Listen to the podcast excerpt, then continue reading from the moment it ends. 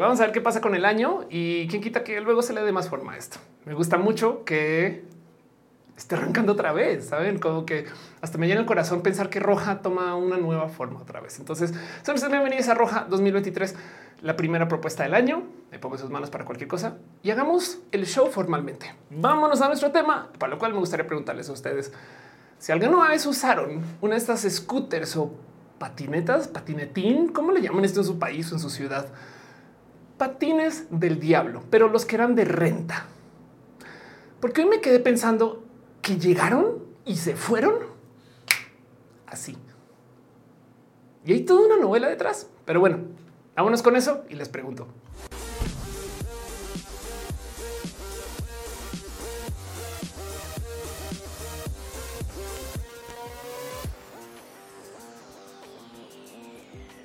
Oigan, si es en serio, que esto en México se llama patín del diablo.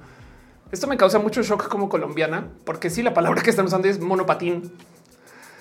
El patín del diablo en esencia es esto, ¿no? Que se le conoce como una scooter, que básicamente son dos rueditas o tres, en caso de que tengan dos de frente y una atrás. Em, y es como una patineta con cómo controlarla. Porque para aquellos de ustedes que no fueron skaters súper extremos o extremas, esto era lo que antes pues, en esencia se usaba para transportarte a cualquier lugar. Y lo digo porque yo, por ejemplo, yo usaba lo que se llama una longboard, que es una patineta grandota o que como me gustaba hacer el chiste, como yo soy alta, es de pues es una patineta de mi tamaño. güey. Yo uso una longboard para ir a la universidad. Así era yo cuando estaba estudiando. Y entonces, em, en esencia, los patines son como patinetas para que no, o sea, no tienes que aprender a usarla. Me explico sentido. Y entonces en México se le conoce como patín del diablo. Yo creo que literal por lo que decían las mamás alrededor del tema, sabe como que sea algo ahí como del sí, pues porque si es del diablo, güey. O sea, te vas a caer y te vas a golpear. Y si es verdad que mucha gente reportaba que aún en las de renta ahorita se caía y se golpeaba. Dice Yuri Maldonado. Sí, eh, este aquí se llamaban patines del diablo. Y por lo menos si los cantones la Ciudad de México era metropolitana. Rubén García MTP que estaba en México, el Parque Bicentenario, hay una fiebre, patines, patinetas y patines del diablo. Y González dice: Mi mamá católica le preocupaba que tuviera un monopatín, una una patineta. Si había algo ahí con la cultura del skate, que como que la banda no, eh, no sé, como que no compaginaba con la banda conservadora también, ¿no? Pero yo creo que es porque la música skater no sé bien cómo es ese pedo. Pero bueno, el caso psicoterrorismo. Me acuerdo que me rompí mi madre en una de esas. Escape más dice ya solo les viejites le dicen así o la, la chavizo el anglicismo scooter. Y yo se le dice acá se le conoce como monopatín. Ándale. Pero bueno, se les conoce así. Ese es el nombre de estas cosas. Y el tema es que recordamos que luego estos se volvieron muy, muy, muy centro como de eh, pues de negocio. Me explico. O sea, como que de repente se comenzaron a rentar y era con la Hubo gente que ni siquiera las alcanzó a usar tan rápido. Llegaron y se fueron que gente que genuinamente no recuerda bien cómo funcionaban. Ahora déjenme decirles que sí funcionan. Me explico. O sea, las scooters eléctricas, estadísticamente hablando, sí sirven. Según estudios, esto en varias ciudades donde se pudo medianamente controlar, redujeron el tráfico, este, hacían que la gente se transportara de modos mucho, mucho, mucho más efectivos. Y si es verdad, y es que miren, les voy a decir algo. Em, eh, a mí me encanta este tipo de temas. De paso, les voy a dar una recomendación este, por si no ubican, pero hay eh, una serie de bicis, por ejemplo, que se llaman Brompton, que puede conozcan o no, pero son bicis plegables. Entonces aquí está, por ejemplo, denle follow instagram.com diagonal Brompton México. Y son estas bicis que eh, en esencia digo, son estas son unas cosas súper lujo, bien chingonas. Las amo. La gente que las tiene ya el caso. Em, pero eh, son plegables, entonces caben en cualquier lugar y he visto que caben en cualquier lugar. Y yo amo este tipo de soluciones porque de verdad que si es como una huevo, si uso la bici, voy, vuelvo y demás, ¿no? Y como sea, entonces a mí, yo que le doy seguimiento a este tipo de como de sistemas de transporte y demás, este, ay, qué bonito que están. Yo que le di seguimiento a todo esto, pues claro que me llama la atención cuando sale una propuesta como pues moverte en scooter eléctrico. Ahora, ¿por qué pienso yo en Brompton? porque dentro del sistema de, bicis de Brompton, en el marketing siempre está el esto. En bici ya hubieras llegado. Y esto es verdad, güey. Cuando tú andas por ahí en bici, güey, entre que pasas, ni siquiera todo lo que te tienes que pasar entre los coches, pero entre que pasas que una calle por acá subes, bajas y demás, la mitad del tráfico es que los coches son muy grandes. ¿Me explico? Entonces, si de repente llegan las scooters y te dicen, güey, ándale aquí, aquí 10 cuadras, güey llegas en chinga. Mónica dice yo quiero una vayan. Instagram.com diagonal Brompton México. Me dices, vi son hermosas. Eh, son caras un poco así. Arnulfo hizo un escándalo de que la regularizarían, luego la pandemia. Al para mí, scooter es un motociclista en que las piernas pueden ir cerradas. Ah, eso es verdad. Sara Noche ¿y por qué se fueron los scooters? Ya voy para allá. Y Rubén dice en los años 70 en México em, había una marca de patines que eran de fierro, se ajustaban a los tenis con correas y la marca era Diablito. Órales, no tenía la más mínima idea. Claro. Free dice, alala, nuevo fondo. Exacto. Pero bueno, a donde iba yo es a que las scooters dentro de todo y todo sí funcionaban. O sea, quiero dejar eso en claro antes de arrancar formalmente. Es como esto es una solución válida, un problema de transporte y de uso de ciudad y de muchas cosas. Güey. O sea, eh, sí existe un motivo por el cual estas se comenzaron a desarrollar y usar más, no más que de verdad que saltarse. O sea, la cultura cochista es muy fuerte y, a veces se necesita. Yo sé que si usted vive una ciudad donde salir a la calle es súper caliente o donde es complejo y difícil, pues claro que no es tan fácil cambiarte estos sistemas de movilidad. Lo entiendo. No, no quiero decir que en todos lados soluciona. más quiero dejar en dicho que esto sí tenía una base real. No, no era solo aire. No más que como muchos de los negocios del mundo de las startups, hubo unos pedillos. Dice Fernando Cenas como los triciclos Apache. Ándale. Entonces, el tema es que el de dónde viene el negocio de las scooters, porque es que comenzamos a ver esos negocios, no que salimos a la calle y de repente había un chingo de scooters ahí puestas. ¿Cómo fue que llegaron tan de repente y de la nada? Pues todo comenzó en el 2016 más o menos, que si lo piensan es medianamente reciente. Fue cuando se hizo el primer gran negocio de este tipo de cosas y fue en Singapur una gente que estaba en la universidad literal hicieron es un negocio de alquilar scooters eléctricos sin base. Ojo, ¿qué quiere decir sin base? Que vía una app tú podías saber dónde chingados estaba, ir por ella, usarla, dejarla en otro lugar y ya. Y tú reportas. Yo la dejé en la esquina de tal, tal, tal. Agárrela quien quiera. Eso es súper hippie si lo piensan, pero viene del hecho de que en el 2017 tenemos celulares y modos de rastrear las scooters y modos de saber, no como que es un poco de bueno, pues dentro de, así sea en la zona turista, no sé, me explico, o así sean ciertos barrios, ciertas ciudades, en algunos lugares, como que tú dices esto podría medianamente funcionar. Y entonces proponen una cosa que se llama Telepod. Creo que eso es en el 2016, no? Telepod, la verdad es que nunca creció por lo menos tan rápido como sus competencias estadounidenses, pero em, de ahí en adelante todo se muda al Silicon Valley. Y el Silicon Valley es un lugar que es famoso y popular por lanzar empresas tipo startup. Entonces, para la gente que ha escuchado la palabra startup 100 millones de veces, pero no sabe qué chingados estoy hablando, son empresas nuevas que con inversión se multiplican por 10 mil. No, esa es la idea de una startup. O sea, si tú comienzas un restaurante nuevo, no es tan startup, porque si yo como inversionista digo dentro de la definición de lo que es una startup. Eh, me explico. Si ustedes montan un restaurante y llega un inversionista y nos da dos millones de dólares, que es un chingo de dinero y que chingón, invirtió en el negocio, pero para poder multiplicar mi restaurante por 10, yo tengo que montar 10 restaurantes nuevos, lo cual implica comprar bienes raíces o rentarlo, contratar gente. Me va a demorar unos buenos seis meses o un año en crecer e invertir yo internamente todo ese dinero que me dieron. Las startups del otro lado están hechas para no crecer un chingo. ¿Por qué? Porque yo ya tengo el servicio web. Entonces pasar de 10 mil usuarios a un millón de usuarios es escalar mi servicio que ya ofrezco y traer más gente. Y entonces creces, no como la leche. Y eso es muy importante para lo que voy a hablar hoy, porque el problema de lo que sucedió con esos negocios es que se enfrascaron dentro de la mentalidad de startup. No solo era tengamos un negocio de scooters, es como hacemos para volver esto masivo y en chinga. Dice en el chat Luis, todas esas bicis plegables, así ah, las de las Brompton son chidas. ¿eh? En Fondino dice los usaba por la ciclovía. Eh, dice Free, no fondo 50 redes nunca llegan los scooters. Que le cuida aquí en Chile, en Santiago hay varios scooters eléctricos en las calles. Los arriendas con una app en tu cel. De esos exactamente es de los que estoy hablando. Justo, justo, justísimo, justo. Ese es el negocio que tengo en mente. Y entonces el tema es que estos scooters se comienzan a ofrecer, ya ven, desde 2016-2017 no? Em, y el tema es que, eh, por ejemplo, en México, para lanzar, pues también lanzaron como estaban lanzando en un sinfín de otros lugares. Eso fue cuando llegó eh, Bird, que Bird es una marca de la cual quiero hablar hoy, que comenzó a lanzar en México. Ojo, a ver si por aquí está la fecha 5 de octubre del 2018. No, entonces vean la velocidad, no? Esto comienza en 2016, 2017, llega el Silicon Valley, reciben inversión y ya en el 2018 ya están lanzando en México. Así, tal cual. ¡Wow! ¡Qué velocidad! ¿Por qué? ¿Qué tiene que ver México? Bueno, pues que México tiene un gran mercado de inversión para startups. No es el Silicon Valley, pero está cercano y tiene mucha gente que se ocupa este tipo de servicios. Y el tema es que comenzaron a aparecer en todas las esquinas. No sé si recuerdan ustedes salir de casi scooters por aquí, llegar a algún lugar como medianamente concurridos, cine y así, scooters así en la puerta, todas como apiladas, ¿no? Y como que en algunos lugares había estacionamiento, pero les valía gorro, ¿no? Pero es que eso era el negocio. Tú la podías usar, la dejabas donde quisieras. Y una vez la dejas está bloqueada, no? O sea, tiene una tarjeta madre que bloquea el uso de la scooter. Entonces no era tan, tan, tan, pero sí era tan. Y, en esencia era este servicio de solo con el celular y con la habla puedes desbloquear. Para lo cual, obviamente, si yo les digo esta historia, pues lo primero que decir es que podría mal salir, no? Pero pues obviamente en este caso en particular, las scooters justo, justo se usaron así. Y lo importante de todo esto es que no era muy legal. ¿Por qué? Pues porque no había no ofrecido una cosa así.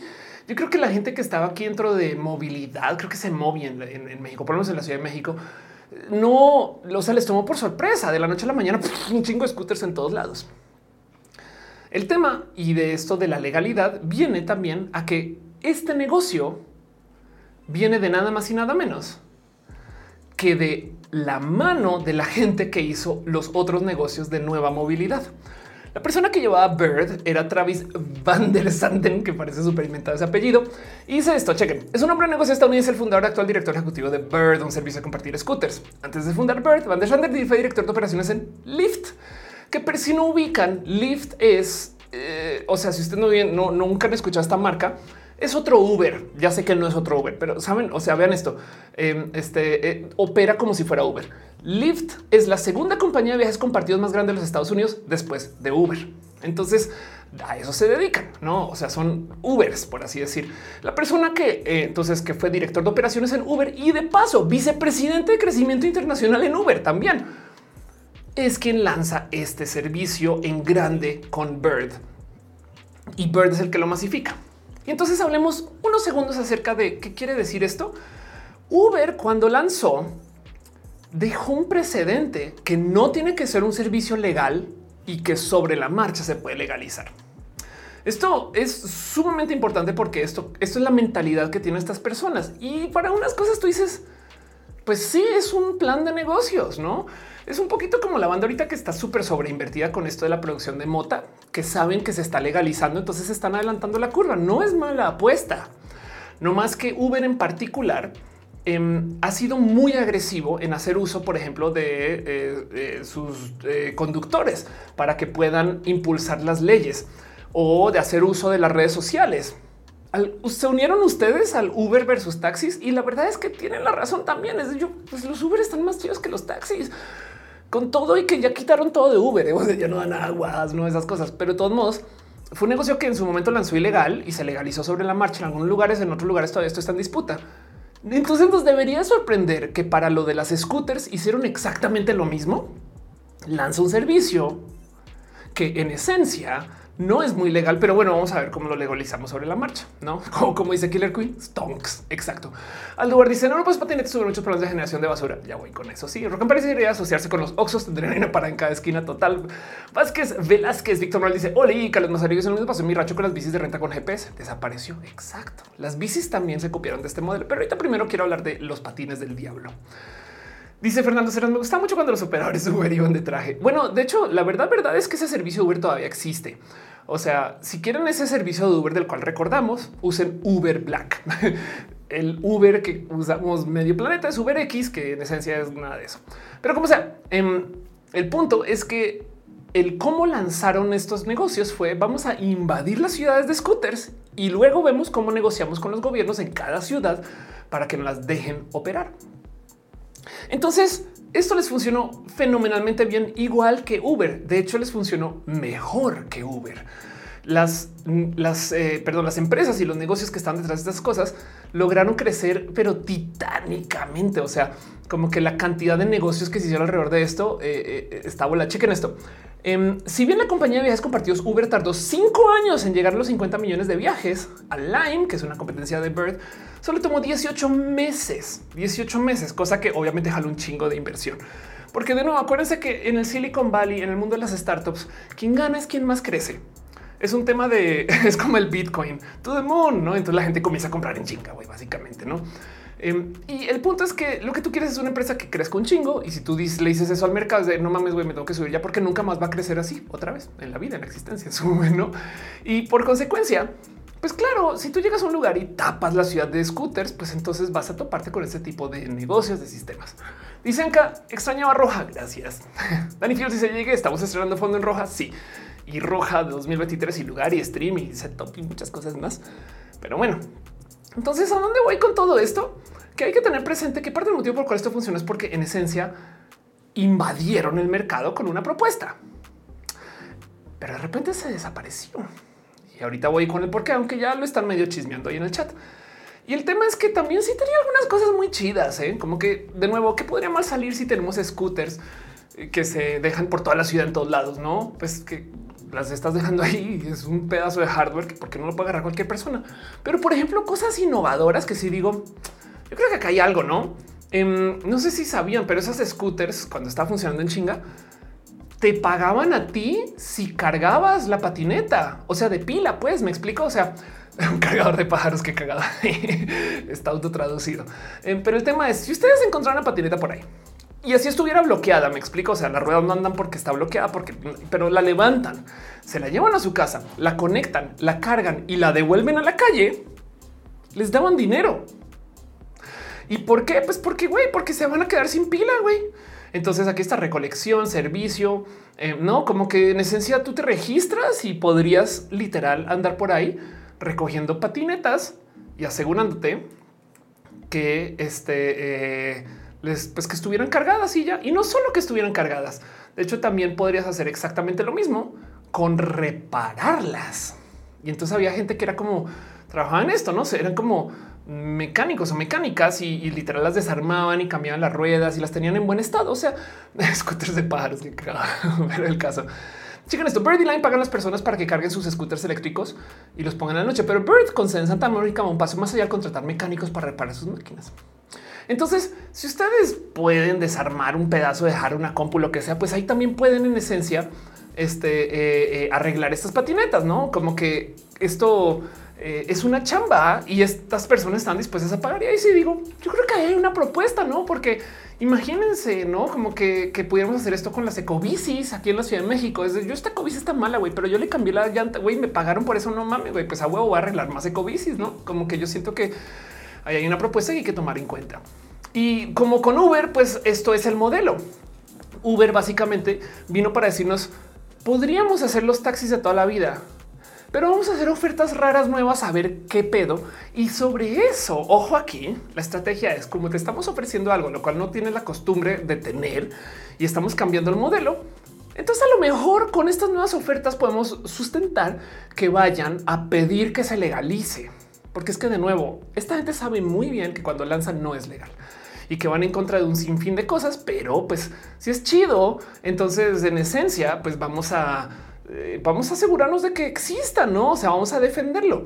Por eso es que, o sea, si Uber fuera el mismo servicio de los taxis desde siempre, nadie hubiera peleado en Uber versus taxis. Me explico comenzando porque los taxis tienen seguro, pero además chequen esto. O sea, tenían en algunos lugares tenían una forma como de alcoholímetro. Entonces, en la app de noche te hacía que tú completaras un pequeño como acertijo y según eso, entonces comprobaba que estabas por lo menos medianamente sobrio, sobria y ahí sí te desbloqueaba la patineta, no ese tipo de cosas. Y en últimas también si eh, usaban esas scooters tanto que les gustaba, se podían hasta quedar con una, no más que te las vendían a 1300 dólares. Pero el tema es que están en un scooter cualquiera. Estas son scooters modificadas que si mal no recuerdo creo que las hacía Huawei. Pero el punto es que estas scooters em, no eran las que podías conseguir en ningún lugar, eran hechas para Bird en particular con estas cosas de la app. Si tú encontrabas una por ahí, no la podías usar porque necesitabas la para desbloquearla. Pero si pagas 1300 te la puedes quedar. Y le puedes poner tu nombre a la patineta y pintarla y decorarla y cambiarle todo y, hacer que suene cuando se arrancan millones de cosas más, ¿no? No más que la propuesta era esa. Es como un poquito como, como, como con el Netflix original. No sé si les tocó de paso, ¿eh? pero el Netflix original tú podías quedarte con los DVDs y si te gustan mucho los podías pagar. Al lugar los puedo reparar los scooters, también customizarlas de forma retro. Al Aguilar dice los scooters son como para recorrer distancias cortas con piso muy liso. Dice Manuel la máquina de cargar pájaros. Un tal dice que sé tan chido. Muchas gracias. Em, y Alejandro dice stream nocturno. Exacto. Vamos cambiando roja y el roja nuevo se ve así. Gracias por celebrarlo porque me gozo mucho y demás. Pero de nuevo, ¿qué podría mal salir si estamos dando un servicio? Em, porque eh, un servicio donde vamos a poner los scooters en la calle para que cualquier persona los use y contamos con el sistema de honor para que no las dañen, pues que obviamente las van a dañar, ¿no? Y se pondieron a una central de taxi scooters descentralizada. Exacto, sí, total. Em, y lo que mal salió es que, pues primero que todo, las comenzaron a hackear. Entonces, pues, ¿cómo bloqueaba Bird que las usaras? Tenía software específico de Bird montado sobre la scooter. Pues por supuesto que puedes cambiarle la tarjeta madre, que ojo que el kit de cambio de tarjeta madre vale 32 dólares y ya profit. no, o sea, podías tú convertir la Bird a una scooter personal. Ahora, ojo que cuando hacías esto, literal, pierdes un sinfín de cosas de Bird, pero tienes una scooter eléctrica, además, no con pila de, scooter eléctrica y en últimas la puedes medianamente volver muy cercana a lo que te estaban ofreciendo. No dice Monserrat, Uy, un montón de cosas. Hola, México mágico total. Pero no solo fue el tema de que la hackearan, sino que lo más difícil es que comenzaron a llenar las calles. Así que sí pasaba, si era real. A mí pasa, yo salía a mi edificio y afuera como nueve hay tiradas, ¿no? ¿Por qué? Porque ahí las podían dejar. Pero además está bien raro porque las dejaban tiradas como de, o sea, ni siquiera las dejaban bien paradas con su patita, no, es de, las dejo a la verga, Dios, y, y, se iban. Entonces, por supuesto que las scooters estaban en descuido o capaz si se las dejaban bien paradas, pero que el viento, que la cosa, que alguien las empujaba, yo no sé. Y pues estaban ahí todas tiradas, no había un estacionamiento de, scooters y la gente no tenía la cultura de llevársela, pues porque la idea era que no te la llevabas, que la dejaras ahí. Así que comenzó a generarse un poco como de rechazo. Ahora, ojo que también hay gente que les choca las soluciones ecoconscientes y con, con sentido común de la vida, no? O sea, hay vatos que por su masculinidad tan frágil no usan coches eléctricos porque es que eso es de gays. Eso es en serio. Hay gente que les choca que existan personas que tienen conciencia eco, no? Y entonces, tipo de estupideces también están ahí presentes y, pues, por supuesto que van a pensar, uy, pinches no? O sea, hay gente idiota por ahí en general. Y esto pues no se aleja de que también había gente diciendo que compren coches, pinches vagos, hippies, ese tipo de cosas. Yo me acuerdo escucharlas en su momento, pero de paso también la misma gente que se queja de la gente que está andando en bici hoy. Pero como sea, donde voy con eso es que la gente comenzó a maltratarlas. O sea, esta gente idiota menos quería ver una scooter ahí tirada. De por sí es incómodo. O sea, yo que también apoyo esto al 100, me da un poco de oye, no podemos apilarlas acá bonito. No, güey, las tiramos ahí. Y entonces esto comenzó también a crear como una conciencia de maltrato a la gente en las scooters. Me acuerdo que había unos casos muy marcados de gente que les empujaban y demás. O esto es muy real. Había gente que las aventaba al agua en los lugares donde saben cómo tipo las dejamos ahí en el malecón y demás. Y pues la banda comenzó así de pendeja de ah, pinches scooters al río, no? Porque claro, esa es la solución, no? Es como de no manches, güey. Em, pinche gente pendeja, pero como sea, había websites que rastreaban cuántos cientos de scooters acababan en el agua o, y, de paso hay, hay empresas que acabaron prohibiendo que se usaran cerca del agua por este motivo. En fin, esto también sucedió, que la gente como que se comenzó a manifestar en contra de la basura o, de verlas ahí tiradas y de lo que sea que significara para su masculinidad frágil o su estupidez o su sentido del orden o el desorden. Porque también la verdad es que si tú estás andando en bici, hasta la gente que anda en bici piensa en esto y se toma una scooter ahí tirada, no mames, tengo que dar la vuelta. Entonces es como, güey, pinche gente, tenga un poquito de conciencia y pongan las scooters en algún aquí al borde. No las tiro ahí. Entonces, este tipo de cosas es tema. Entonces, ¿qué podía mal salir? Pues que luego se creó un chingo de basura. Y de paso, el tema y lo más complejo de todo esto fue exactamente ese que había demasiadas scooters. Pero a ver, a ver, a ver, a ver, a ver, Ofelia. Si hay demasiadas scooters, ¿no quiere decir que les está yendo bien? Pues sí, pero el problema es que estamos hablando del mercado de las startups. Así que el real problema, lo que asesinó este negocio, es que vivía de la inversión. ¿Qué? Pues como vive de la inversión, entonces esta gente tiene un cálculo de cuántas veces se tiene que rentar un scooter para que ya me valga gorro, que se la roben, se pierda, la tiren, yo no sé. Y eran muy pocas veces. De hecho, las scooters de Bird, con todo y que eran súper modificadas, duraban 12 meses. Póngale en promedio. O sea, en un año o menos de uso, la scooter se paga y de ahí en adelante todo eso es ganancia. Entonces ya después de un año me vale gorro que se la roben, que la quemen, que la prenden, que la tiren al mar. Yo no sé. Y como tenían inversionistas, en esencia lo que decían era, mira, es que tenemos que reemplazar la cantidad de bicis, scooters que se están robando estas cosas porque las están tirando. Y eso llevó a que se creara un chingo de basura, porque ni siquiera las empresas, o sea, sí les interesaba mantener cuantas scooters pudieran, pero no tanto. Y el problema es que este modelo de negocios luego se lo llevaron a las bicis. Comenzaron a hacer negocios de bicis que también se geolocalizaban y se bloqueaban si no estabas. Y las bicis sí con menos rides se pagaban. Me explico como que las bicis antes, eh, igual y que con cinco veces que se usen de ahí en adelante ya me vale gorro, es basura. Entonces tenemos un negocio que se hizo alrededor de recibir un chingo de dinero, gastárselo en hardware y después que se pierde me vale, lo vuelvo a reemplazar porque tengo inversión. Pues ¿qué creen que pasó?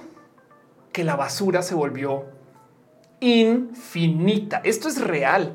Esto es un tiradero de bicis de renta en China. Vean eso, güey. Vean esa locura. Y esto también comenzó a suceder con las scooters eléctricas. Por supuesto que la gente comenzó a tirarlas, a maltratar. No mames, güey, ¿qué hacen? Porque vienen a tirarme toda esta basura aquí, güey. Esto es un desastre capitalista, güey.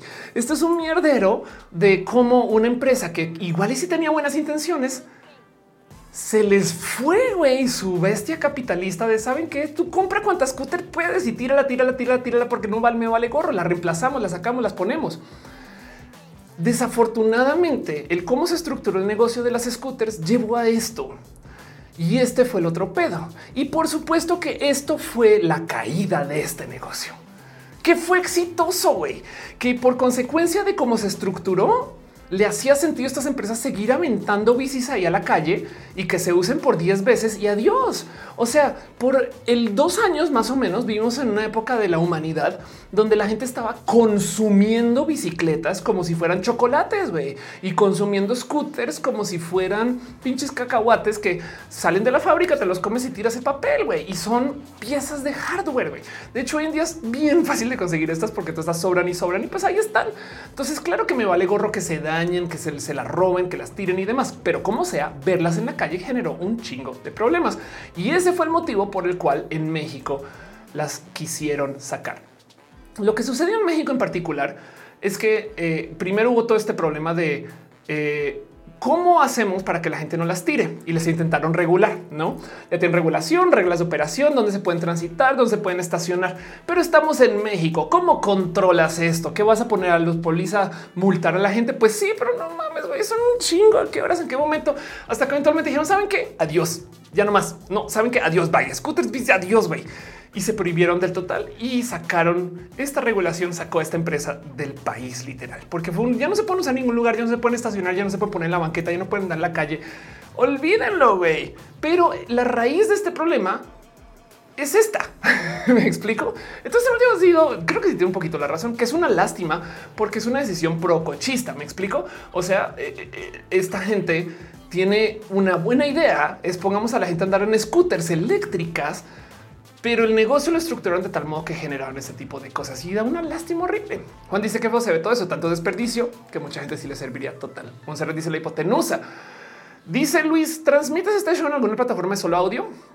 Sí, Luis.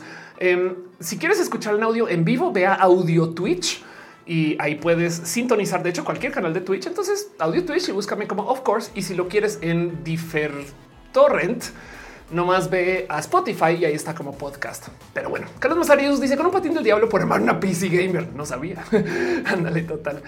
Em, el punto es que esto fue en esencia lo que asesinó este negocio, que estaba mal estructurado el negocio. Estaba hecho alrededor de bajar dinero de inversión y gastárselo en hardware, que es una lástima. Y gastárselo en hardware es un decir. Obviamente no querían que, o sea, pudo haber sido peor. De todos modos, aún así, en México en particular, sí se robaron un chingo, pero un chingo. Em, eso fue también la otra, digamos que la estocada final, no? Porque no solo estaba sobre regulado, sino que encima de eso las que estaban se las están robando un chingo. Green dejó de operar, estaban hablando de creo que se estaban robando algo así como el 15% de las scooters más que en otros lugares.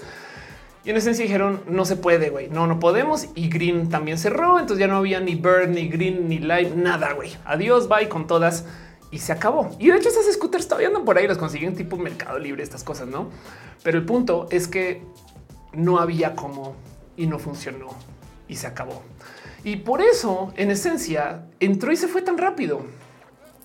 Porque de nuevo, el tema es que el negocio con todo este mierdero tuvo muy mal ángel. O sea, este negocio no era amado como Uber. Uber lanzó ilegal, pero nos gustó tanto que dijimos me vale gorro. Yo se lo voy a pedir a mi gobierno como de lugar. Y Uber ha sido muy culero con muchas cosas de paso. ¿eh? Han hecho unas cosas bien, muchas cosas mal y lo mismo todos los otros servicios. Pero estos servicios que vienen de la gente que viene de Uber definitivamente no consiguieron ese tipo de dinero.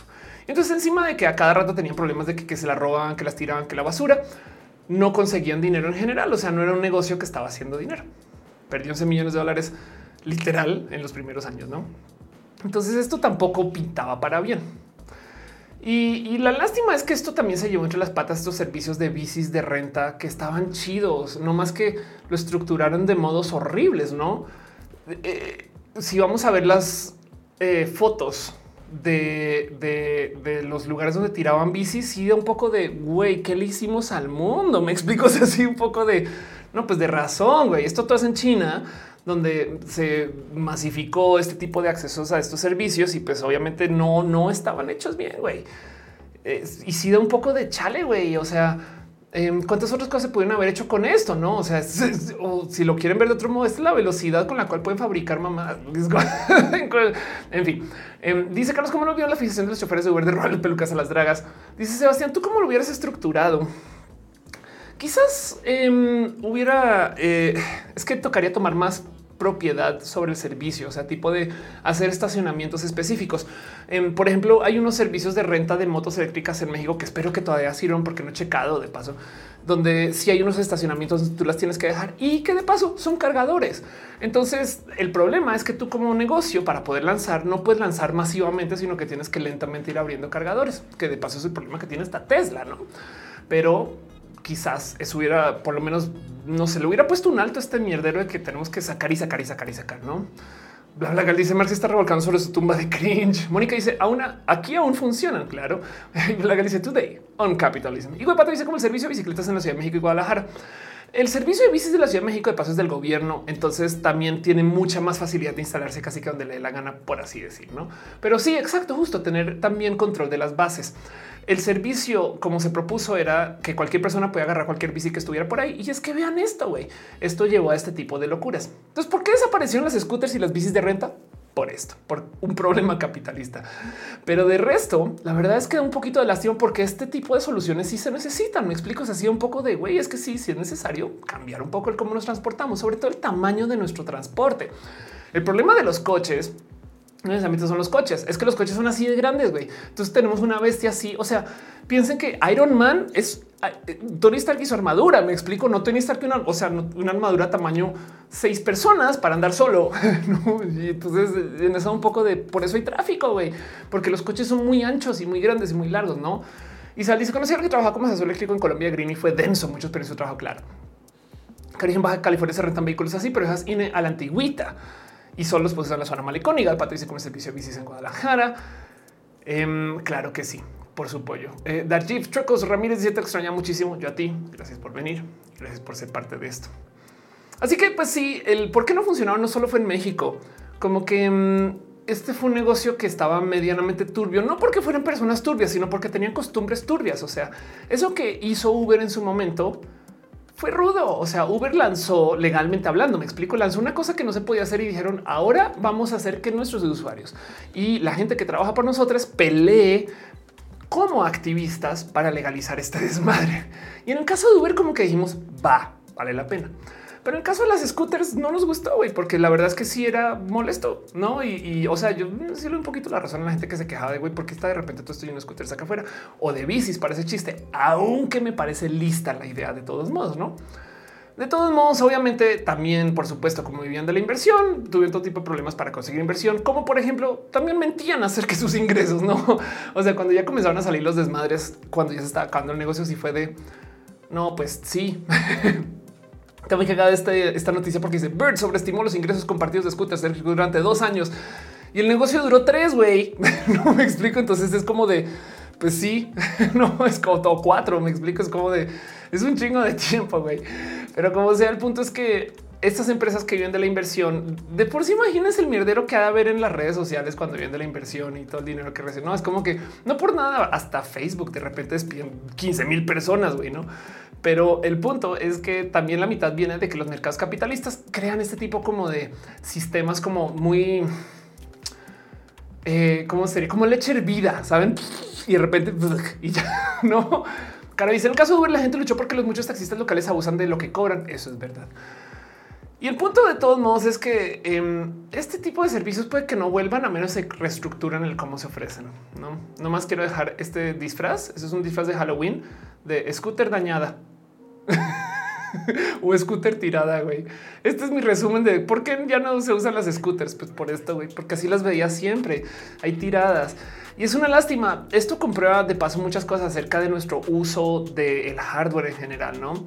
Como que hay algo ahí del cómo sí podemos tener negocios para tener hardware caro como servicio, saben? Si lo piensan, esa gente que paga estos programas de Apple, por ejemplo, para tener un iPhone nuevo cada año, porque es un programa que te venden, en esencia están usando iPhone como servicio, que es lo mismo que tener coche como servicio, casa como servicio, ¿no? Entonces, pues por supuesto que se puede tener scooter como servicio. Pero como sea, y como le estoy diciendo BlaBlaCar, la pandemia fue la estocada final, la pandemia fue la estocada final. Ahí medio iban como cojeando, y medio iban dando vueltas a ver cómo nos reorganizamos y el dinero que tenemos, porque sí tenía mucho dinero, pero cuando llegó el coronavirus, se fue a la turbo, hiper, mega, súper chingada, porque la gente ya no salió de casa.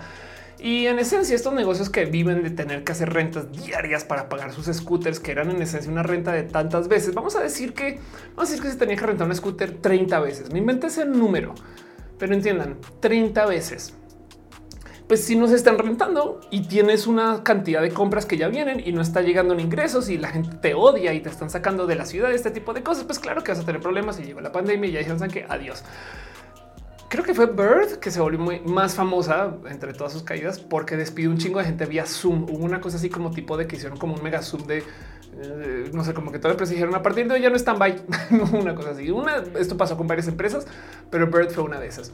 entonces hasta aquí llegó y este fue el final de este negocio. Y yo no sé si en sociedades todavía funciona, pero yo les extraño un poquito porque de nuevo, justo veo a la gente que resulta que muchas amigas ocupan esas bicis Brompton y a veces pienso qué chidas que eran las scooters eléctricas. Pero lo que más me rebasa es lo rápido que llegaron y se fueron. Eso es lo que más me sorprende de esto, cómo fue una moda. O sea, creo que los fidget spinners, los giradores, esos no, yo creo que esa cosa duró más que las scooters, güey. Y esto me causa mucho shock y por eso quería hablar de ese tema. Y lo cual les pregunto a ustedes si alguna las usaron, pero bueno. Ignis dice no hay una app de novio como servicio. Grinder, no sé, mentiras. Isabel dice lo de Zoom también pasó en Colombia. Wow, ándale, exacto. Sí, pues es que luego si tienes que inspirar a tanta gente, estás en plena pandemia y puedes, no? Es una lástima, pero eso fue. Y en últimas, la verdad, verdad es que voy a volver al tema de la basura. Yo creo que esto es lo que más shock me causa. Uno, por la cantidad de basura que hay pero segundo, porque de verdad que demuestra mucho nuestra capacidad de producción, saben, como que como seres humanos. O sea, la bicicleta un compartido chino promedio pesa entre 15 y 20 kilos. Hubo 25 millones de bicis desplegadas en los últimos años, en su mayoría ya se desecharon.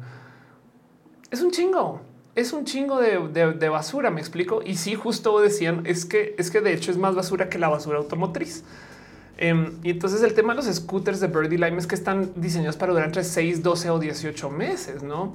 Y estas son de paso las que están modificadas para ser usadas por Birdie Lime, porque las scooters eléctricas normales técnicamente duran hasta un poquito menos que eso en promedio y eso es un poco impresionante. Pero bueno, Mónica Gavilán dice la más peligrosa para el planeta. Sí, cierro el tema piñas. Eh, me va a sumar un poquito por la sección de piñas del show, del chat, de eh, todos sus cariños y abrazotes financieros. Gracias por ser parte de esto de verdad. Mucho cariño y mucho amor. Nora Adrenalina se resuscribe. Muchas gracias. Siri Frank se resuscribe. Gracias de verdad. Eh, o León o León está dejando stars cada nada. Gracias de verdad. Muchos, muchos, muchos cariños y amor. Gracias a León por dejar tanto cariño y tanto amor este, este estrelloso. Pero bueno, Vázquez si es una alternativa de que puede ser aplicable el futuro próximo. Em, la verdad es que el tema de andar en bici siempre me ha llamado la atención. Yo sé que esto no sirve en todos lados, no? Eh, pero de nuevo, voy a volverles a mostrar las de Brompton, no más porque eh, no mucha gente sabe que existen y son las bicis hermosas. Ya sé, ya sé, ya sé. Vayan, si las, buscan, nos va a causar un poquito de dolor de estómago, pero eh, solo les voy a decir algo acerca de Brompton en particular. Vale la pena. Em, porque si son así de duraderas también. O sea, es que sí son bien, bien, bien hechas. Estas en particular son las que duran 500 mil millones de años. Pero bueno, el caso es que esto puede ser una solución. Yo sé que no todas las ciudades están hechas para bici, me queda claro, y no todos los espacios están hechos para bici, me queda claro, pero pues por lo menos no sé, como que me encantaría que existieran, por ejemplo, coches más pequeños. Es lo único que pido. Las motos, yo que he andado y ahorita no están dando mucho en moto, pero yo que he andado en moto, tienen uno que otro problema. Em, pero por ejemplo, esto, a ver, vamos a ver si encuentro un video. A esto le veo yo futuro.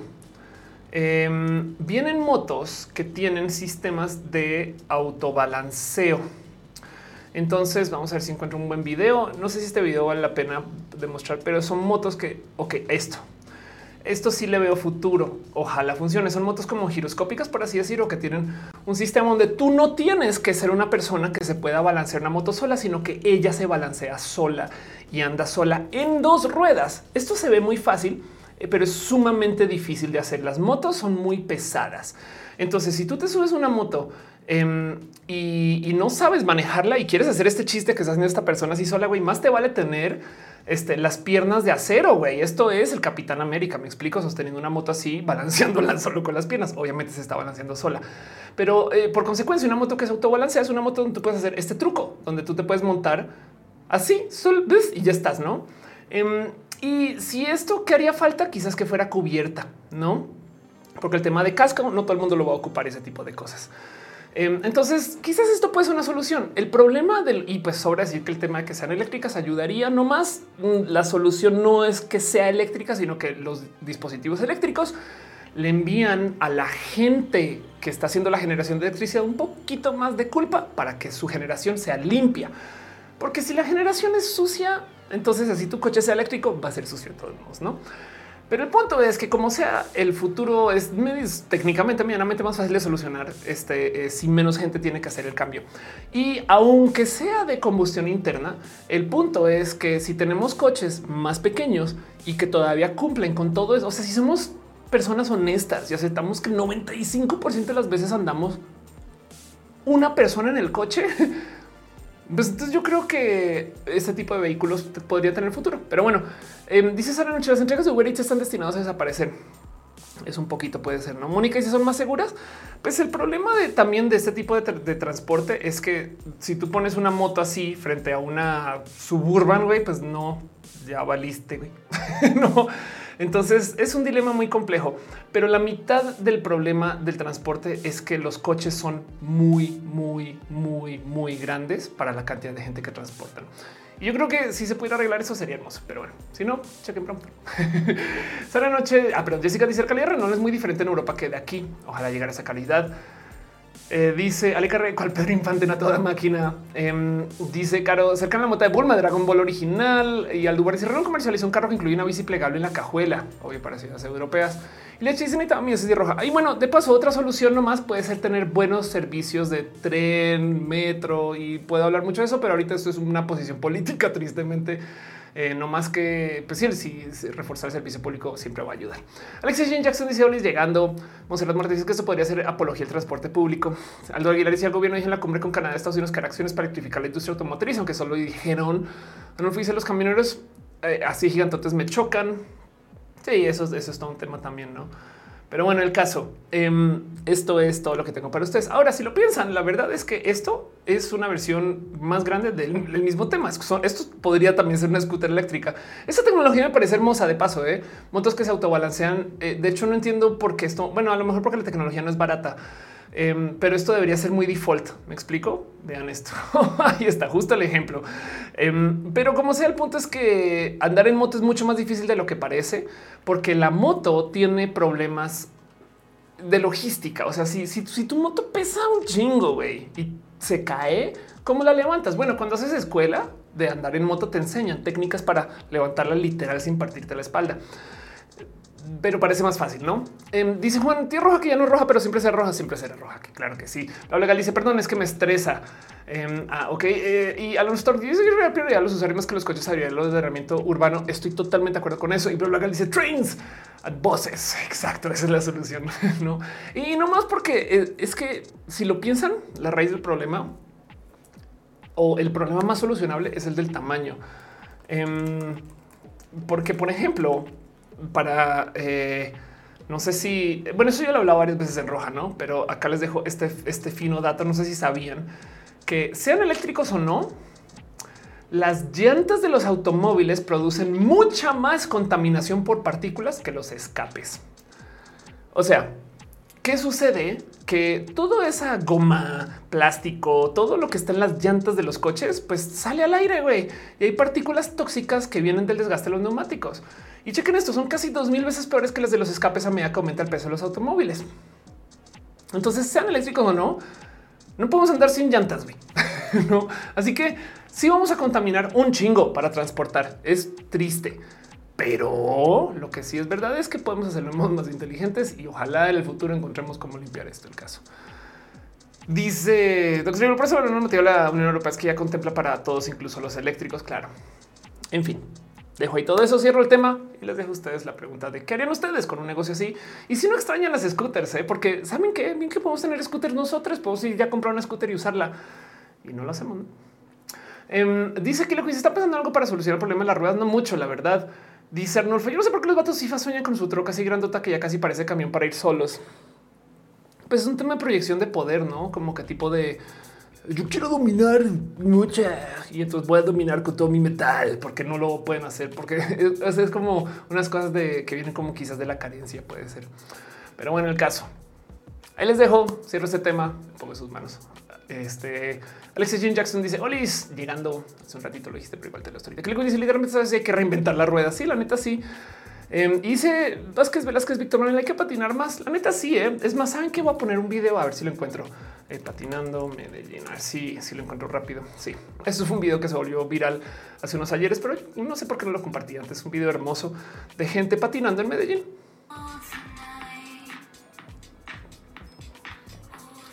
Vean eso.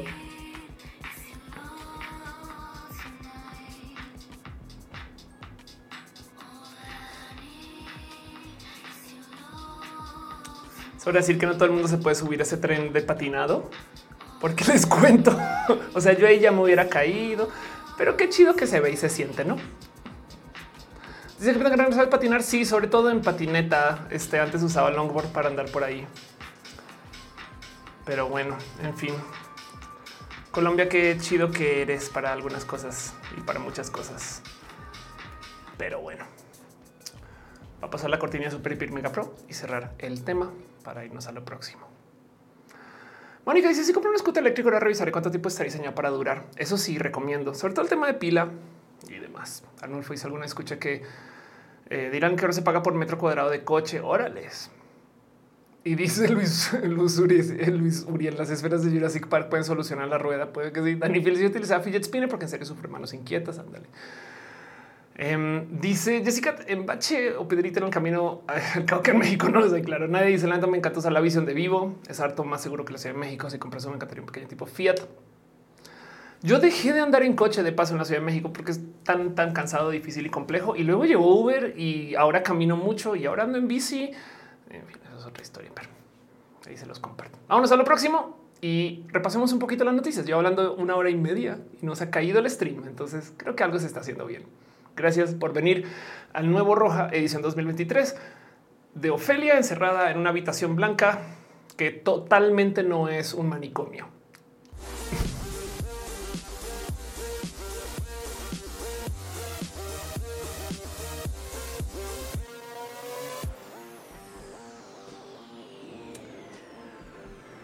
De paso, yo todavía no sé bien qué hacer con todo lo que hay acá atrás. Entonces, si se les ocurre ideas, váyanme contando. Lo que sí ya es un peluche de los de Gama Volantis va a estar ahí. Eso sí es una promesa, promesa ofeliosa. Carmelo José dice extrañaba los lives. Yo también Anulfo si tanto se olvidó de los SUV que ahora hasta los hatchback los entaconan para que se vean más alto. No solo eso, sino que mmm, hay regulaciones de la altura de los coches. A ver, los coches de los 90 eran más chaparros quizás. Entonces, por ejemplo, un gran ejemplo eh, es un coche como este, el Civic SI, famoso por millones de motivos. Yo tuve uno de paso, eh, pero este tipo de coches, no? Eh, este, sí, fíjense cómo es el Civic SI 96, 92. vean esto, vean, vean como el perfil de este coche. Me explico. Este capaz si lo reconocen y demás. Y, entonces vayan y busquen cómo son estos coches de hoy. Pues a ver, busquemos, por ejemplo, eh, perdón, Smart este eh, 2023, no? Y vean cómo se ve, güey. ¿Por qué? ¿Por qué, es, ¿Por qué no estamos usando como el perfil de coche de antes? Bueno, eso es una SUV, ok. Em, pero un gran ejemplo, eh, Twingo 2000, el, el Twingo eh, de ahorita. Vean el diseño del Twingo como es, por ejemplo. Pues resulta que son altos porque si son muy bajitos, cuando atropellan gente, le hacen como la trampa. O sea, como que golpean muy abajo en las rodillas y sales a volar como peatón peatón. En cambio, si son más altos, te golpean un poco más arriba y el accidente no es tan grave. Es en serio. Así que también parte del motivo por el cual los han ido subiendo y haciendo más así es por eso, no? Pero bueno, también porque si tienes SUVs y coches abajo, no vas a lograr hacer que bajen las SUVs. Entonces el tema de la altura de las luces también les sirve que estén como en un estándar. Eso es parte de no, no solo es que guste el, el estándar de la camioneta, sino que también se aplica por eso de la seguridad vial. Pero bueno, el caso. Dice Manuel, esa moto perrea sola al lugar. Si yo que pongas una moto de los 70 de fondo iluminada con LED, Jessica, si tiene que pongas algo que oculte las escenas de para que eres con blanco continuo, podría ser. Lucero es genial. Tú también, eh, Vázquez, Velázquez, dice, y tus banderas, pues ahí están, pero están todas. Entonces, igual y luego las saca. Capitán Guerrero primer episodio de los Rojos 2003. Gracias, Metlismo. Se te siente menos acogedor y más pro. Espero que eso sea para bien. A mí me gusta que esté más pro, pero también estamos en mi casa todavía. ¿eh? O sea, de verdad, en serio. O sea, esto sigue siendo mi casa más que una habitación blanca en mi casa. ¿Por qué tengo una habitación blanca en mi casa? Motivos. Como sea, a veces entre semana y semana, o en este caso entre mes y mes, yo me tomo el tiempo de hacer una pequeña recolección de noticias y de cosas que vale la pena pues anotar. Y hago una sección que se llama abrazos, todavía sin contacto por la salubridad y para siempre, porque va a ser por el Internet donde repaso nomás noticias y cositas que tengo por aquí para compartir con ustedes. Pueden ser estudios, pueden ser cosas de las que quieran que platique o en últimas también, si ustedes se les ocurre algo que quieran hablar, póngalo en el chat de todos modos y ahorita lo levantamos. Pasando esta sección, igual nos vamos a preguntas y respuestas de todo lo que quieran. Entonces aquí vamos a estar por un rato. Pero sean ustedes bienvenidos a este espacio donde hablamos de noticias. Y lo primero que tengo para ustedes es que Facebook parece, no quiero decir que se rinde, pero le dice un vamos a repensar esto de la realidad virtual. Y esto es todo un tema, güey.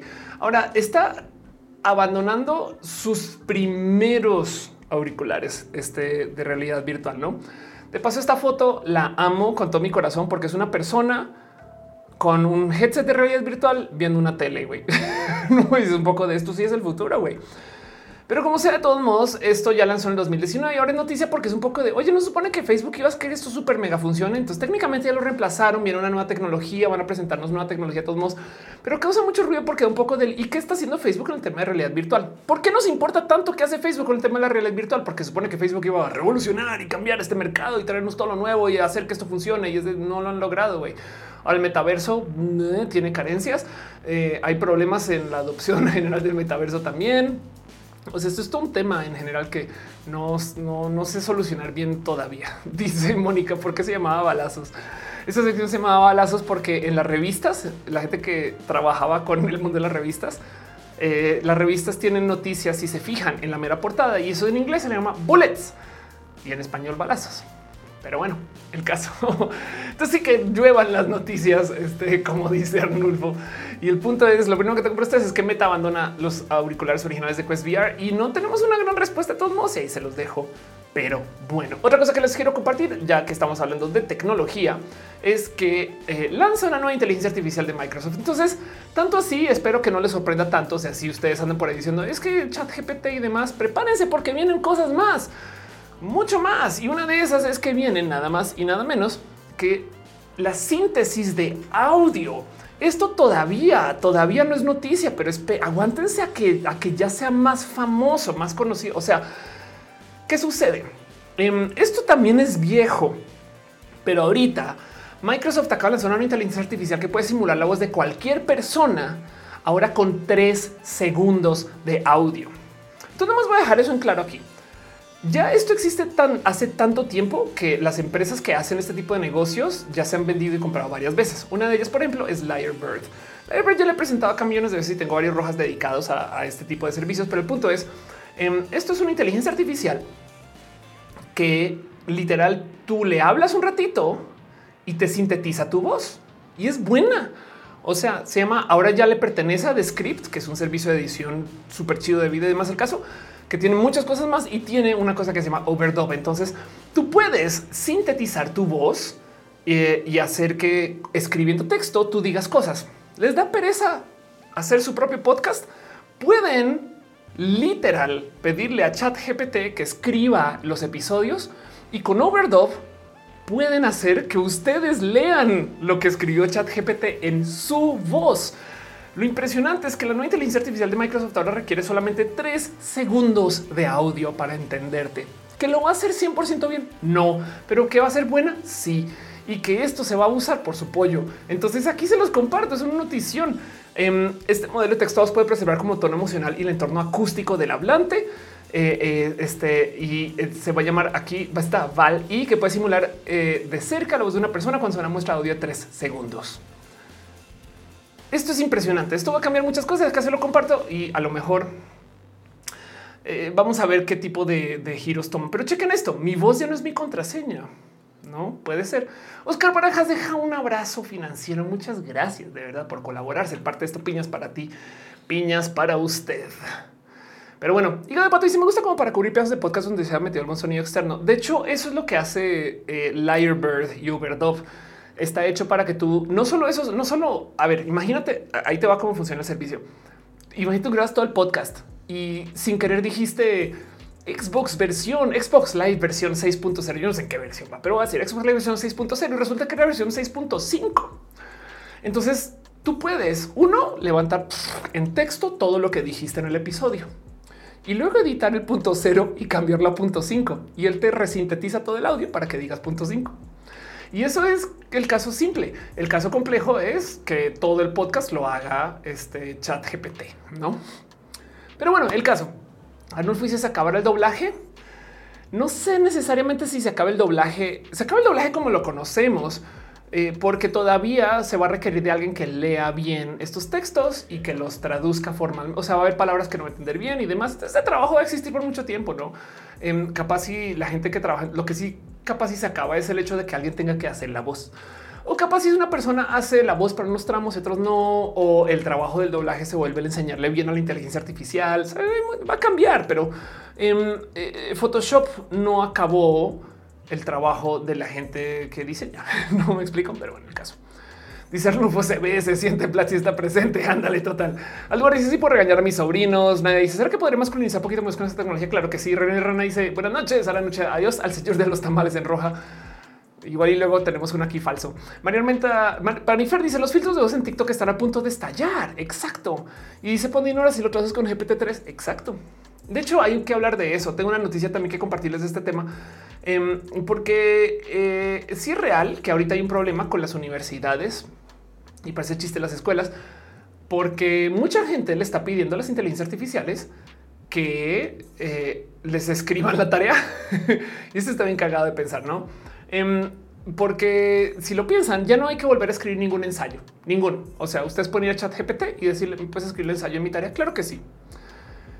Por supuesto que la gente que educa con las patas, que es un chingo de gente, de paso tristemente, pero pues bueno, tampoco hay tanta gente en el rubro de la educación porque pagan nada. Entonces, como que entiendo un poquito por qué pasa, pero como sea, la gente que educa con las patas está en pánico total porque ni siquiera han entendido cómo se usa Wikipedia. Yo estoy muy peleada con la cultura de Wikipedia, no es fuente Porque si Wikipedia no es fuente porque cualquier persona la puede editar. Hay una muy famosa historia de alguien que se coló a un concierto porque editó un artículo de Wikipedia para decir que era amigo de la banda y se lo mostró al bouncer. El bouncer lo leñó a Wikipedia y lo dejó entrar. Es una historia muy vieja.